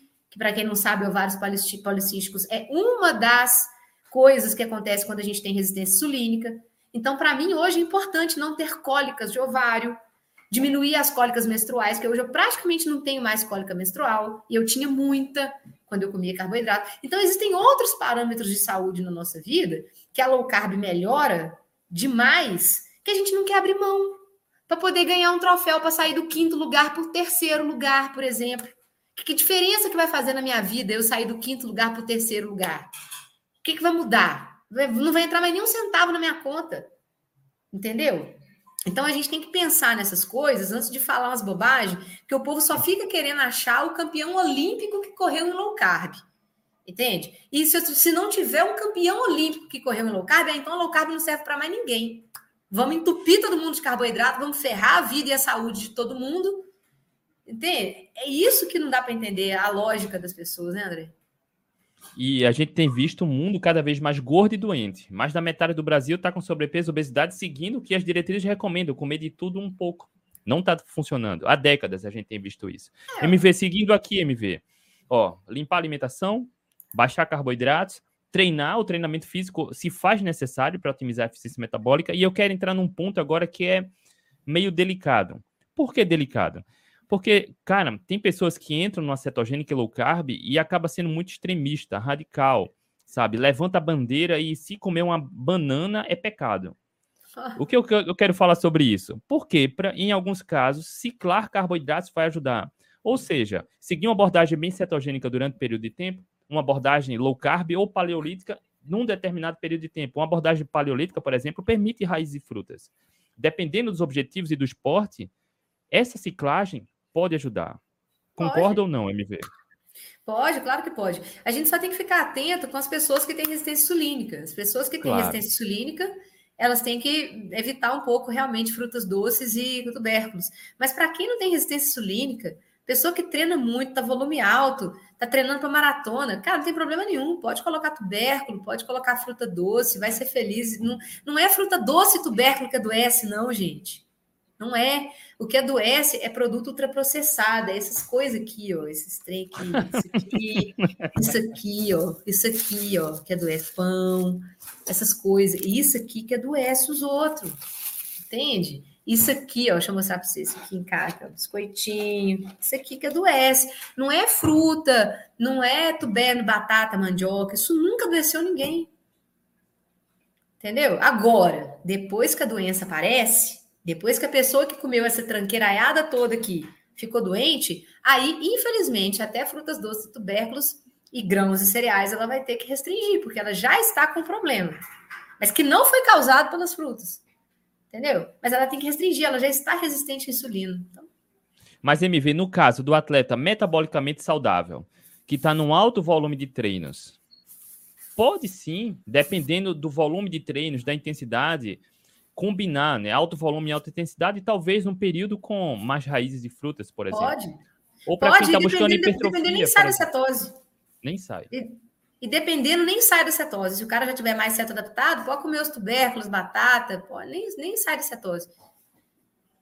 Ah, e é importante falar isso, porque, cara, o que eu vejo, sabe? Eu já vi vários perfis, inclusive low carb, dizendo, cara, não coma batata, não coma banana, isso não é low carb. Cara, calma lá. Não é. vamos demonizar isso, não é isso que adoece e engorda, né? Depende do contexto. Demais.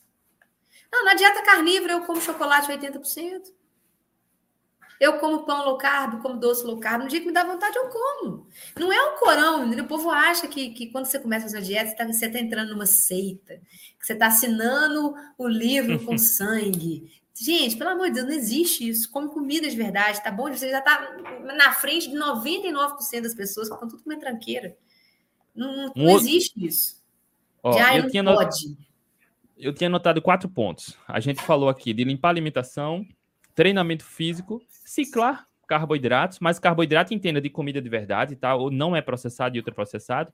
E um outro uhum. ponto, jejum, treinamento em jejum, MV, ajuda pra caramba a otimizar a capacidade de usar a gordura corporal para energia. Você concorda? Exatamente. Uma coisa que as pessoas têm que, que saber, André, pegando café aqui novinho do Marcelão, não posso Coloca perder essa oportunidade aqui, não. Aqui, ó, Eu quero um pouquinho acabou aqui, de coar café aqui, ó. Ah, aqui é a vida real, filho. O café saiu no meio da live, a gente pega o cafezão no meio da live. Obrigada, pai. Pode, pode sentar o queixo aí, ó. Ó. Hum. Uma coisa que a gente tem que deixar claro, André, é o seguinte: atleta que está treinando, somente o pessoal aqui que segue a gente, pessoal tem, tem uma galera forte aqui. Pessoa confunde treinar em jejum com fazer jejum. O jejum é uma ferramenta terapêutica excelente. O jejum é um negócio fantástico para quem está obeso, para quem está com resistência insulínica, para quem está fazendo tratamentos terapêuticos que precisam de cetose alta. E que pode fazer jejum, porque nem todo mundo que está em tratamento terapêutico pode fazer jejum também, não. Agora, para o atleta que está treinando, o cara está com volume alto, está treinando para maratona, o cara vai ficar fazendo jejum, cara? Não! Entendam uma coisa, pessoal. Olha só, o ser humano, na natureza, sempre fez jejum. O jejum sempre fez parte da nossa espécie, sempre. Só que a gente não praticava corridas de longa distância. O ser humano, enquanto ele não teve segurança alimentar, né? Enquanto a gente era nômade, caçador-coletor, a gente não tinha geladeira dentro da caverna. A gente não sabia o que, a gente ia comer amanhã. Então, a gente não praticava atividade física. Ninguém na natureza, nenhum animal gasta energia à toa. A gente só começou a gastar energia, vamos dizer assim, à toa, por prazer, por saúde, depois que a gente já sabe que a gente vai chegar em casa e vai ter uma geladeira cheia de coisa. Então, o jejum ele faz parte da nossa espécie, mas ele não é para ficar sendo utilizado por pessoas que estão em treinamento de alta intensidade. Treinar em jejum é uma coisa, ficar fazendo jejum em quem está treinando forte, cara, é outra coisa. Você precisa de substrato, você precisa de vitaminas, minerais, você precisa de calorias suficientes. Quem está treinando forte, quem não tem resistência insulínica, quem está magro, quem já está no percentual de gordura ok, se ficar fazendo jejum demais, vai dar ruim. Aí pode começar a perder músculo, aí não vai comer as calorias suficientes. Principalmente a mulherada, MV, a tríade da mulher atleta, a gente já fez uma live aqui sobre isso também, né? Exatamente. Tem um monte de menina aí que já está no percentual de gordura mais que bom. Menina lá já está com 15%, 16% de gordura corporal e tá que mete jejum. E tá que mete, porque é gostoso. Com alto volume de treino, isso é perigoso, né? É, é porque o jejum é muito gostoso. A gente aumenta corpos cetônicos, vai, quando a gente está em jejum, e a gente sabe que os corpos cetônicos dão aquele barato, aquela sensação boa, né? Clareza mental, não sei o quê. E a pessoa vai, e faz uma refeição só por dia e mete treino. E daí depois começa a dar ruim, começa a cabelo cair, começa a unha ficar quebradiça, começa a dar problema no hormônio, tireoide diminui o metabolismo. É uma bosta. Começa a faltar nutriente. A low carb, gente, é uma estratégia maravilhosa quando feita do jeito certo. Quando você come comida de verdade para valer, ali três, quatro refeições por dia, pratão, cheio de carnes, ovos, vegetais, cara, dá tudo certo. Você tem todos os nutrientes ali que você precisa, as calorias estão todas ali. Agora, se começa a fazer jejum demais em quem está tre tá treinando, vai começar a dar ruim. Entendeu? Mas o, é treina, é o, treinamento, a sessão de treinamento em jejum, eu acho que é fantástica. Fantástico. Agora, o indivíduo que está com alto o indivíduo que está com alto volume de treinos, fazer a sessão de treino de jejum e permanecer por 20, 24, aí não faz o menor sentido, né? Não faz sentido, horas. não faz sentido. Eu vejo, eu, eu, vejo muita gente fazendo isso, hein, André? Eu não reposto, tá? Quando eu vejo a pessoa que faz isso me marca, eu não reposto justamente para não ficar dando ideia errada para os outros. A pessoa marca lá 24 horas de jejum, não sei, 36 quilômetros de treino. Eu falo, velho, por que você está fazendo isso? Aí você olha para a pessoa, a pessoa não tem é, é, sobrepeso, a pessoa tá o corpo ok. Ela tá fazendo isso simplesmente porque tá na vibe, ou então porque ela acha que é assim que, tem, que é legal. Para mostrar para os outros. Não, isso não é legal, você tá se ferrando. Não faz isso. Atleta treina em jejum. Ele não fica estendendo o jejum direto pro resto do dia. É um tiro no pé. Acordem. Isso é um tiro no pé. Não façam isso. Agora, período de base. Tá diminuindo o volume de treino. Teve uma lesão ficou sedentário. Pode fazer um jejumzinho, uns 24 horas aí uma vez por semana, beleza, pode pular o café da manhã, tranquilo. O que não justifica é você ficar fazendo jejum prolongado quando você está treinando forte, cara. Exato, olha só, para quem planeja um jejum de 5, 7 dias, pode treinar? Pode. Mas, naturalmente, quem faz um jejum de 5, 7 dias, ninguém vai fazer um treinamento de 30 quilômetros, 36 quilômetros. Cara, vai treinar 40 minutos, meia hora, 50 minutos. São objetivos diferentes, né, MV? Exatamente, não justifica. Treinar em jejum é muito bom. Mas, por exemplo, eu hoje treinei forte hoje de manhã, corri. Quem viu meu Instagram hoje, eu terminei assim, ó, trincando de ácido lático, assim, subindo, que eu fui no meu limite hoje. Aí terminou o treino, fui tomar banho, arrumar minhas coisas. Aí, quando eu fui almoçar, fiz lá uns três ovos com um tanto de carne lá desfiado, beleza. Aí eu cheguei aqui, quatro horas da tarde, comi de novo. Eu já fiz duas refeições hoje, duas refeições boas. Aí eu cheguei aqui em casa, eu fiz mais um bife e mais quatro ovos. Estou bem satisfeita agora. Se eu comer de novo hoje, devo comer lá pelas 10, 10 e meia da noite, devo fazer uma outra refeição. Mas por quê? Estou aumentando volume. Cara, não faz sentido ficar fazendo jejum. MV, a gente está chegando na reta final. Tem uns pontos aqui bem interessantes para comentar. Mas eu não sei se você pensa em algum outro ponto importante, porque a gente falou quatro aqui: limpar a alimentação, treinamento físico, ciclar carboidratos, se fizer sentido, dependendo dos objetivos, e treinamento em jejum. Quatro pontos. Tem algum ponto que você acha importante para quem quer otimizar a eficiência metabólica? Ou esses quatro pontos, feitos de maneira correta, são suficientes para otimizar? O André, que eu tô lembrando de cabeça que agora é isso, e ter paciência, né? Porque o período de certa adaptação ele leva Pronto. de seis a oito semanas. Isso, eu ia chegar no outro ponto agora, né? Porque é. naturalmente quem limpa a alimentação, a grande maioria das pessoas tem queda de rendimento. E aí pode ter precisar de paciência justamente para isso. Fala um pouco é. essa, dessa fase de adaptação, MV.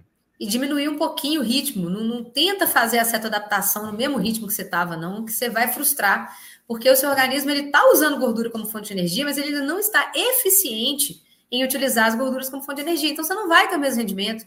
Você vai sofrer. Se você sair para trotar, se você sair para correr de leve, você já vai sentir as pernas queimando. Então não inventa treino longo, não inventa treino de tiro, não curte, cara, vai, vai de boa, treina leve. Depois que você sentir que você está voltando a ter um, sentindo um negócio bom ali, você começou a falar assim, ué, cadê aquela dor nas pernas que eu estava sentindo? Cadê a, aquele peso nas pernas que eu estava sentindo e não estou sentindo mais? Aí você já quebrou o período de adaptação, aí você pode voltar de novo.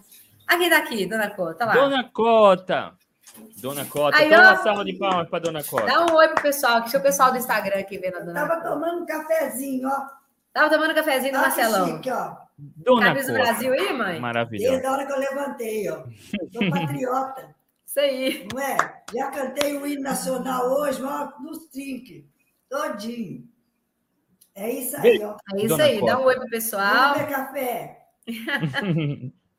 Bom isso demais, aí, né? vamos lá. Eu também fiz só uma refeição por dia hoje, viu? Eu só almocei. Foi, eu só almocei. Você só almoçou? Lá na praça, aquele arroz temperado, mais nada. Ah, Até agora. Parabéns. E aí, tá vendo? Morrendo de De manhã, você não comeu nada café? De manhã só. Aí depois fui pra praça e almocei lá e mais nada. Então você comeu de manhã, mãe? Comi, comi de manhã. Mas foi só. morrendo de fome. O povo esquece as eu, coisas que come, já Luiz? Um buraco aqui no meu estômago. Um buraco? Não tinha? Tinha. Então tá bom Dona Cora, linda. MV, é preciso ter paciência, porque naturalmente a performance cai, e algumas pessoas podem sentir dor de cabeça, tontura, enjoo, mal-estar. Esses, esses sintomas não não são por causa da ausência de carboidratos, é justamente crise de abstinência, né? A gripe low carb acontece por conta disso, né? Exato, esses sintomas, né, que são conhecidos como gripe low carb, e as pessoas acham que a gripe low carb é um vírus, né? Não, não é um vírus, gente. É porque a gente chama de gripe low carb porque tem sintomas muito parecidos com os sintomas de uma gripe, né? Que é aquela moleza, fraqueza no corpo, aquela dorzinha de cabeça chata, né? Mas que não é um vírus, não, não foi o vírus da low carb que te pegou, não. Isso acontece por causa da baixa da insulina, gente. A insulina é o hormônio que, dentre tantas funções que ela tem, ela também faz a reabsorção de sódio nos rins. Então, quando a gente abaixa a insulina, né, quando a gente diminui o consumo de carboidrato e a insulina diminui, a retenção de sódio e potássio também diminui. Então, acontece aquele efeito de desinchar, né? Não só pela perda de sódio e potássio que a gente desincha, mas também por causa da baixa do glicogênio, né? A gente tem uma diminuição de glicogênio muscular, então a gente sabe que o glicogênio ele também segura moléculas de água junto com ele, em torno de três moléculas de água por molécula de glicogênio. Então a gente dá uma secada ali naqueles primeiros dias. Por isso também que a gente pode ter constipação intestinal, porque a, a cetose, né, ela, ela faz um processo diurético. Quando a gente diminui a insulina, acontece uma diurese, que para quem é hipertenso é muito bom, né?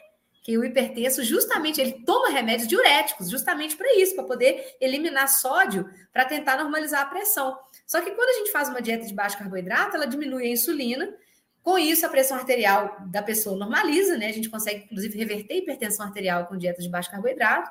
E a gente tem esse efeito diurético, que a gente perde muito sódio e potássio ali. Então a gente tem que repor sódio e potássio. E é por isso que a gente fica com essa dor de cabeça, essa moleza no corpo aí nos primeiros dias. E para quem é atleta low carb, né, nós que somos low carb, temos a insulina naturalmente baixa, a gente tem que fazer uma reposição grande de sódio e potássio. Não pode descuidar, gente. O atleta low carb ele quebra, não é por falta de carboidrato, é por falta de sais, tá? E então, tem a pergunta a aqui, MV. Oi? Olha aí. Uma receita caseira para substituir esses sais de eletrólitos. Aproveitando o seu tema aí dos sais. Aí, sal de cozinha. Sal de cozinha. Não, não precisa complicar, né, MV? É, para quem faz dieta cetogênica, pode comer é, amêndoas e pode comer abacate. O abacate, para quem não sabe, tem mais de duas vezes a quantidade de potássio da banana. E as amêndoas também são riquíssimas em potássio. Tá? Então, pode comer abacate, pode comer amêndoas e pode repor sal de cozinha. Coloca a colherzinha de sal na boca e, ó, dois copão d'água. Tá beleza. A gripe low carb passa rápido, tá? Então, se você tiver passa com tontura, rápido dor de cabeça, mal-estar, enjoo, bebe uma aguinha com sal, A MV tem umas receitas bem interessantes, uma água com gás, limãozinho e sal, manda para dentro, desfruta, isso passa rápido, né, MV? Passa rápido, é coisa de dois, três dias. Agora, engraçado, André, fica a dica aí, para quem está pensando, para quem já está numa dieta low carb e quer descer, por exemplo, de uma cetogênica para carnívora, vai ter a gripe low carb, porque na carnívora a gente fica com a, com a insulina ainda mais baixa do que na cetogênica, tá? Então, vai ter gripe low carb de novo. Quem faz dieta carnívora, a gente pode repousar assim, tranquilo. Esquece esse negócio, ah, sal causa hipertensão arterial. Não é o sal que causa hipertensão arterial. A hipertensão arterial, para quem não sabe, ela é uma resposta fisiológica do seu organismo a um estado inflamatório que ele se encontra. Então, você está tão inflamado, né, o nível de inflamação corporal é tão grande, o nível de insulina no seu organismo é tão grande que o seu corpo tem todo inflamado, excesso de radicais livres, né, excesso de insulina no corpo, você fica com inflamação crônica. Aí o que, que acontece? Acontece a hipertensão arterial. Pela retenção de sódio que acontece também, né? Que a gente não pode esquecer que o sódio ele tem uma participação pequena, mas tem. Mas a hipertensão arterial, ela é uma resposta fisiológica a um estado de inflamação que o seu corpo se encontra. Quando você faz uma dieta de baixo carboidrato, que a sua insulina diminui, essa inflamação também diminui. Por isso a hipertensão arterial ela é revertida com low carb. Não tem remédio que faz isso, tá, gente? Não existe remédio que reverte, que coloca a hipertensão arterial em remissão. Não tem. Só tem um jeito de colocar a hipertensão arterial em remissão. Qual que é, André?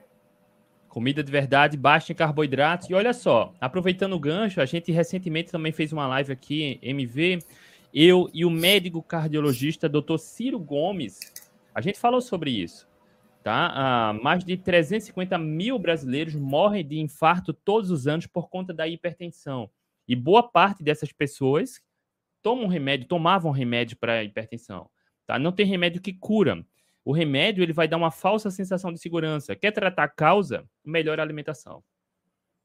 Exatamente. E também não tem nada a ver com gordura saturada, não, tá, gente? Que a gente ouve o tempo inteiro o povo falando, ah, gordura saturada que causa eventos cardiovasculares. Nada disso. Isso não é provado cientificamente. Pelo contrário, quando a gente vai na ciência e a gente vê os estudos sérios, os estudos, maiores estudos epidemiológicos, mostram uma correlação inversa de gordura saturada com eventos cardiovasculares, tá? Infarto, AVC, é, trombose tudo isso são eventos cardiovasculares, que eles estão inversamente associados com o consumo de gordura saturada. Isso tudo foi uma balela enorme criada lá na década de 70, começou lá com o Enchel Kiss, que começou a botar culpa no colesterol, aí depois falaram que era gordura animal que aumentava o colesterol, e aí tá aí essa coisa aí até hoje, né? E a gente sabe que uma dieta low carb é uma dieta rica em gordura saturada, e ela reverte a hipertensão arterial. Pô, se gordura saturada causasse hipertensão, se gordura saturada causasse evento cardiovascular, uma dieta low carb não seria capaz de botar ela em remissão, né? É óbvio isso. Só que as pessoas, infelizmente, é aquele papo, né? De que uma mentira repetida mil vezes, ela se torna verdade.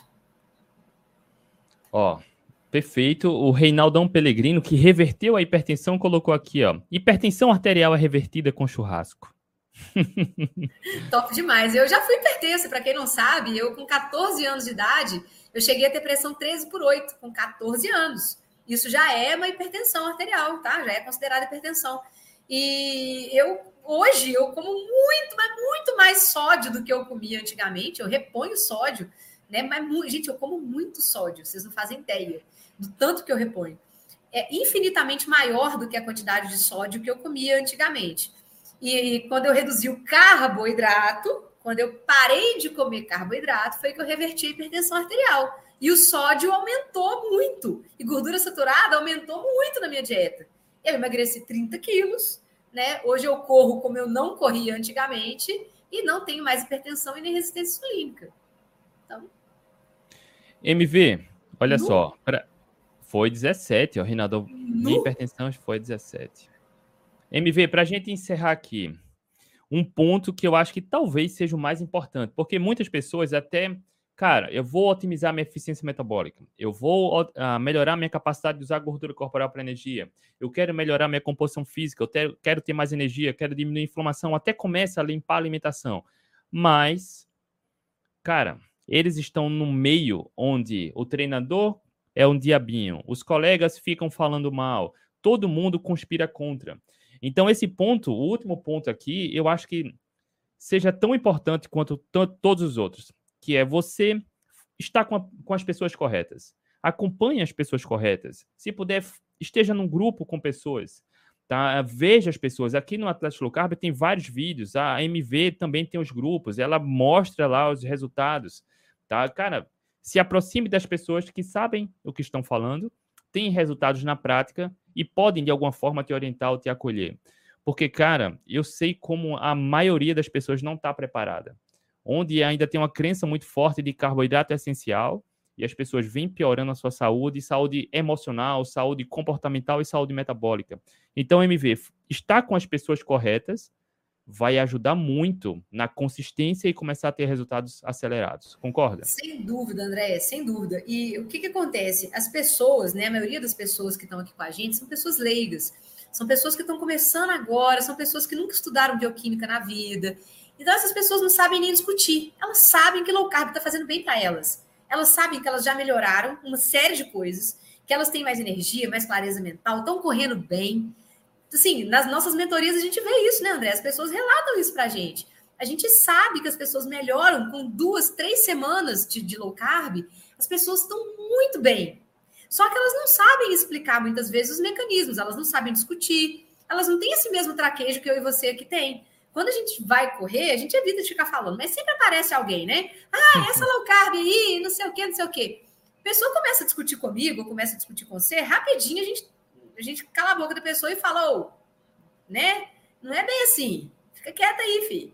Então, mas a pessoa que não está preparada, a pessoa chega ali no grupo da assessoria esportiva dela, que está com aquela mesa de café da manhã, cheia de bolo, pão, doce, que é muito comum nas assessorias, né? Aí a pessoa não come, aí a pessoa começa a perguntar. Se essa pessoa começa a falar e ela começa a expor a vida dela, todo mundo, você é louca, você vai fazer esse negócio de low carb aí, isso não funciona não, que não sei o quê, que isso não dá certo, que não existe atleta olímpico que faz isso. Então, aí começa aquele papo. Então, assim, cara, a gente não pode falar para a pessoa assim que abandona a sua, a sua é, equipe, assessoria. sai da sua assessoria. Não, você não vai sair da sua, da sua assessoria, você não vai abandonar seu treinador, você não vai abandonar nada do que você já faz. Só que fica esperto com os comentários, né? Não, não fica falando demais que você faz isso. Mostra seus resultados primeiro, porque você vai ficar escutando coisa da pá virada. Você vai escutar coisas assim. Igual eu, a menina falou comigo, se eu tivesse comido carboidrato, que eu não teria ficado em quinto lugar, que eu teria ganhado a corrida. Entende? Se eu fosse uma pessoa que estivesse começando agora, eu provavelmente acreditaria nisso. Eu ia falar, não, ela tem razão. Se eu comer carboidrato, eu vou ganhar a corrida. E na época que eu comia carboidrato, não ganhava todas as corridas. Eu cansei de ficar em segundo, terceiro, quarto, quinto, comendo carboidrato. Com inflamação, ovários policísticos? Com inflamação, com ovários policísticos, com dores horrorosas que eu tinha no meio do treino, porque eu tinha duas cólicas todo mês. Era a cólica da menstruação e a cólica de ovário. Então, assim, o tanto que eu me libertei hoje disso, o tanto que eu sei o tanto que isso me faz bem, Pessoa, qualquer pessoa pode falar o que quiser na minha cabeça, que não vai mudar a minha ideia do que eu tenho, porque eu vivo isso. Só que a pessoa que está começando agora, se ela não ficar junto de pessoas que têm esse mesmo propósito, ela vai acabar largando. E eu já vi isso várias vezes. A pessoa fala: Nossa, me vê, eu tô te procurando de novo porque eu fui escutar a cabeça do meu treinador e aí eu voltei a colocar carboidrato na minha dieta. Eu já engordei tudo de novo. Eu já engordei, voltei a sentir mal. Me ajuda. Isso, isso já deve ter visto isso várias vezes também, né, André? Direto, As pessoas também direto, te procuram, né? Direto. As pessoas também te procuram falando que aí foi escutar a ideia de não sei quem, que aí foi correr maratona e falaram com a pessoa que para correr maratona sem carboidrato não tinha jeito. Aí a pessoa volta a comer farinha, aquela coisa toda e MV, eu já vi, eu já vi um caso, olha só, bem interessante, de um atleta que começou a low carb legal, fez o ciclo perfeito, mas na hora da prova, lá na, na no evento que tem de apresentação da prova, os treinadores, não, você precisa de carboidrato. O cara, na hora da prova, decidiu mudar. Comeu pão antes da prova, tomou refrigerante, comeu. Cara, deu tudo errado. Óbvio. Tudo errado. Dá tudo, tudo errado. errado. Ele escutou e, e as, as recomendações. Se... As pessoas falam, nossa, e agora? Está chegando perto do dia da minha prova. O que, que eu mudo na minha dieta? Eu falo, nada. Nada. nada. Você só vai aumentar a hidratação e comer mais sal. Ponto. Muda nada. Você quer que dê errado? Se você quer que dê errado, você muda. Se você não quer que dê errado, você continua fazendo igualzinho. Você não está treinando bem? Tô. Você não está se sentindo bem? Tô. Então continua. O que é que tem que mudar, cara? Tudo mudar pra quê? Você acha que agora. Gente, o que faz você correr bem é o seu treino. É o que você treinou durante os dias é que vai fazer você correr bem. A dieta ela só te dá suporte para você ter um treino bom, para você conseguir correr bem, para você ter condições de viver bem de não estar tá inflamado, de conseguir fazer suas obrigações profissionais bem feitas, de ter disposição, de dormir bem, porque o sono também é muito importante. Então, a dieta ela vai te dar suporte aos treinos e ela vai te dar suporte à sua vida como um todo, à sua saúde como um todo. Não é o que você vai colocar na dieta que vai fazer você correr mais. Não. MV, quando eu comecei com essa história, lá em 2015, cara, e você também, né? Recebeu muita pedrada. As pessoas julgavam, davam alfinetada, começava a falar mal. Cara, depois de um tempo, que é curioso, o mundo dá voltas. Exatamente o que a MV falou. Mostra os resultados. Como o mundo dá volta, várias daquelas pessoas que falavam mal e criticavam no passado vieram pedir conselho hoje. Entraram no programa, perguntaram quanto é o seu trabalho. Cara, o mundo dá voltas. Então, em vez de você estar tá tentando contra-argumentar, um ponto um, não precisa ficar se expondo, e o ponto dois, resultados. Contra resultados não tenho que discutir. Então, Exatamente. resultados. Eu acho que o, o, Reinaldo falou aqui, ó. A pessoa tem que querer mudar e dane-se o mundo. Aqui em casa fiquei mais de três anos por conta própria. Depois que os resultados vieram, aqui começaram a se interessar. Resultados, exemplos. Exatamente, André. E, e na família, principalmente, tem a maior parte dos sabotadores começa em casa, tá? Para quem não sabe. A gente está falando aqui de assessoria esportiva, a gente está falando de treinador, de amigo, né? Mas a maior parte dos sabotadores estão em casa e eles vão te testar o tempo inteiro. Porque as pessoas que estão na nossa volta, elas não fazem isso muitas vezes intencionalmente, muitas vezes elas fazem sem querer. Mas é muito estranho você conviver com uma pessoa que não compartilha das mesmas coisas que você. Então a tendência é que as pessoas te forcem até ver o seu limite, para ver se você vai voltar a comer como elas comem porque é estranho você estar tá ali com uma mesa de todo mundo comendo aquele monte de coisa, né? Biscoito, bolo, igual aqui em casa, vocês viram aqui, né? E a pessoa chega e fala assim: eu não como essas coisas. Ah, eu não como. Vocês querem comer? Pode comer. Eu não como. E aí, no início, gente, é assim: a gente tem que saber pôr limite. Porque quando a gente começa com essas ideias diferentes, de falar eu não como comida ultraprocessada, eu não como bolo, doce, pão, refrigerante, todo mundo vai te testar. Ah, você tá de dieta, que não sei o quê, deixa de ser besta, come, é um pouquinho só, não tem problema, né. E as pessoas vão ficar te oferecendo. E ah, você vai fazer desfeita, sua tia fez isso para você. Eu falo, olha, desculpa, que pena que ela fez para mim. Tá cheio de gente aqui que pode comer. O vizinho, o vizinho adora, pode doar tudo pro vizinho. Não tem problema. Então a gente tem que saber pôr limite, que se a gente não colocar limite, a gente vai acabar fazendo o que a gente não quer, para poder agradar outras pessoas, a gente vai se sentir culpado depois, e as pessoas vão continuar oferecendo. Hoje, aqui na minha família, ninguém perde nem tempo deles me oferecendo as coisas. Porque desde a primeira vez que eu falei não come isso mais, eu não comi mais. E eles já sabem, ah, mas a Vitória é muito chata, ela não come as coisas. Eu falo, não como as coisas, mas aí dá vontade de falar assim: vocês podiam olhar para o espelho e olhar como é que vocês estão. Olha a saúde suas. Olha como é que vocês estão de saúde. Né? Eu, eu me olho no espelho, eu estou super satisfeita. Ó, não gasto dinheiro com remédio, estou belezinha. Agora, né, as pessoas que reclamam das coisas que eu não como, não sei se elas estão tão bem assim. Então a gente tem que saber fazer escolhas e, e saber botar o limite, gente. Se vocês não souberem botar limite, as pessoas vão botar o limite em você. Perfeito, olha só. E esse é um momento importante, eu queria comentar o que a Josiane falou aqui. Ó. O pior é a família não ajudar. Não falo dos industrializados, mas as frutas são minha fraqueza. Olha só, Josiane, não me interprete mal mas não espera que ninguém te apoie e te ajude. Metas, sonhos, resultados e objetivos são individuais. Assim como o Reinaldo, eu comecei só. Assim como a MV, a gente começou só. O, a casa funciona de uma maneira e a gente de outra. Olha aí. Olha isso aqui. Vê se tem Olha, base isso aqui. Olha vida aqui. real. Ó, oh, vê se tem base um negócio desse aqui. Entendeu? Se eu fosse esperar minha família me ajudar, cara, eu ia estar do mesmo jeito, do, do mesmo jeito que minha família ajudou até quando eu era gorda. Eu, eu ia estar tá muito ruim hoje. Com certeza eu ia estar tá com uma, uma galera de remédio para tomar. Que eu, com 24 anos de idade, eu pesava 93 quilos. Eu já estava obesa, hipertensa, diabética, toda arrebentada. Quando eu estava seguindo a dieta da minha família. Olha só, esse raciocínio é interessante porque é claro que quando todo mundo segue a mesma linha, fica mais fácil, não, não se discute, mas não espera nada de ninguém. Quando você cobra, a família não ajuda, percebe que, cara, você quer que o outro mude para te ajudar. Não espera que o outro mude para te ajudar, respeita. Tá é, tudo ué. bem, cada um com suas escolhas. Tá, Josiane? Mas foca no que está no seu controle. Veja o que é importante para você. O que a MV já relatou aqui, que melhora você tem, como você se sente bem. Porque não precisa comer pouco nem passar fome. Isso é maravilhoso. Mas, ó, não me interprete mal, tá, Josiane? Mas não espera que ninguém faça nada. Com o tempo, com seus resultados, as pessoas vão querer te seguir. Vão. Resultado, assim como a MV te falou, a falou aqui, tá? Exatamente. É, é igual aquelas pessoas que estão começando a correr e falam assim: ah, eu não consegui continuar correndo porque não tinha ninguém para correr comigo, eu sempre tive que correr sozinho. Eu sempre corri sozinha. Eu nunca esperei ninguém vir correr comigo para praticar minha atividade física. Eu não posso esperar ninguém fazer nada do que eu quero. Né? Não existem vidas idênticas, não tem ninguém que quer fazer com você as mesmas coisas. Sempre vai ser você que vai ter que tomar a frente e fazer o que você sabe que precisa ser feito.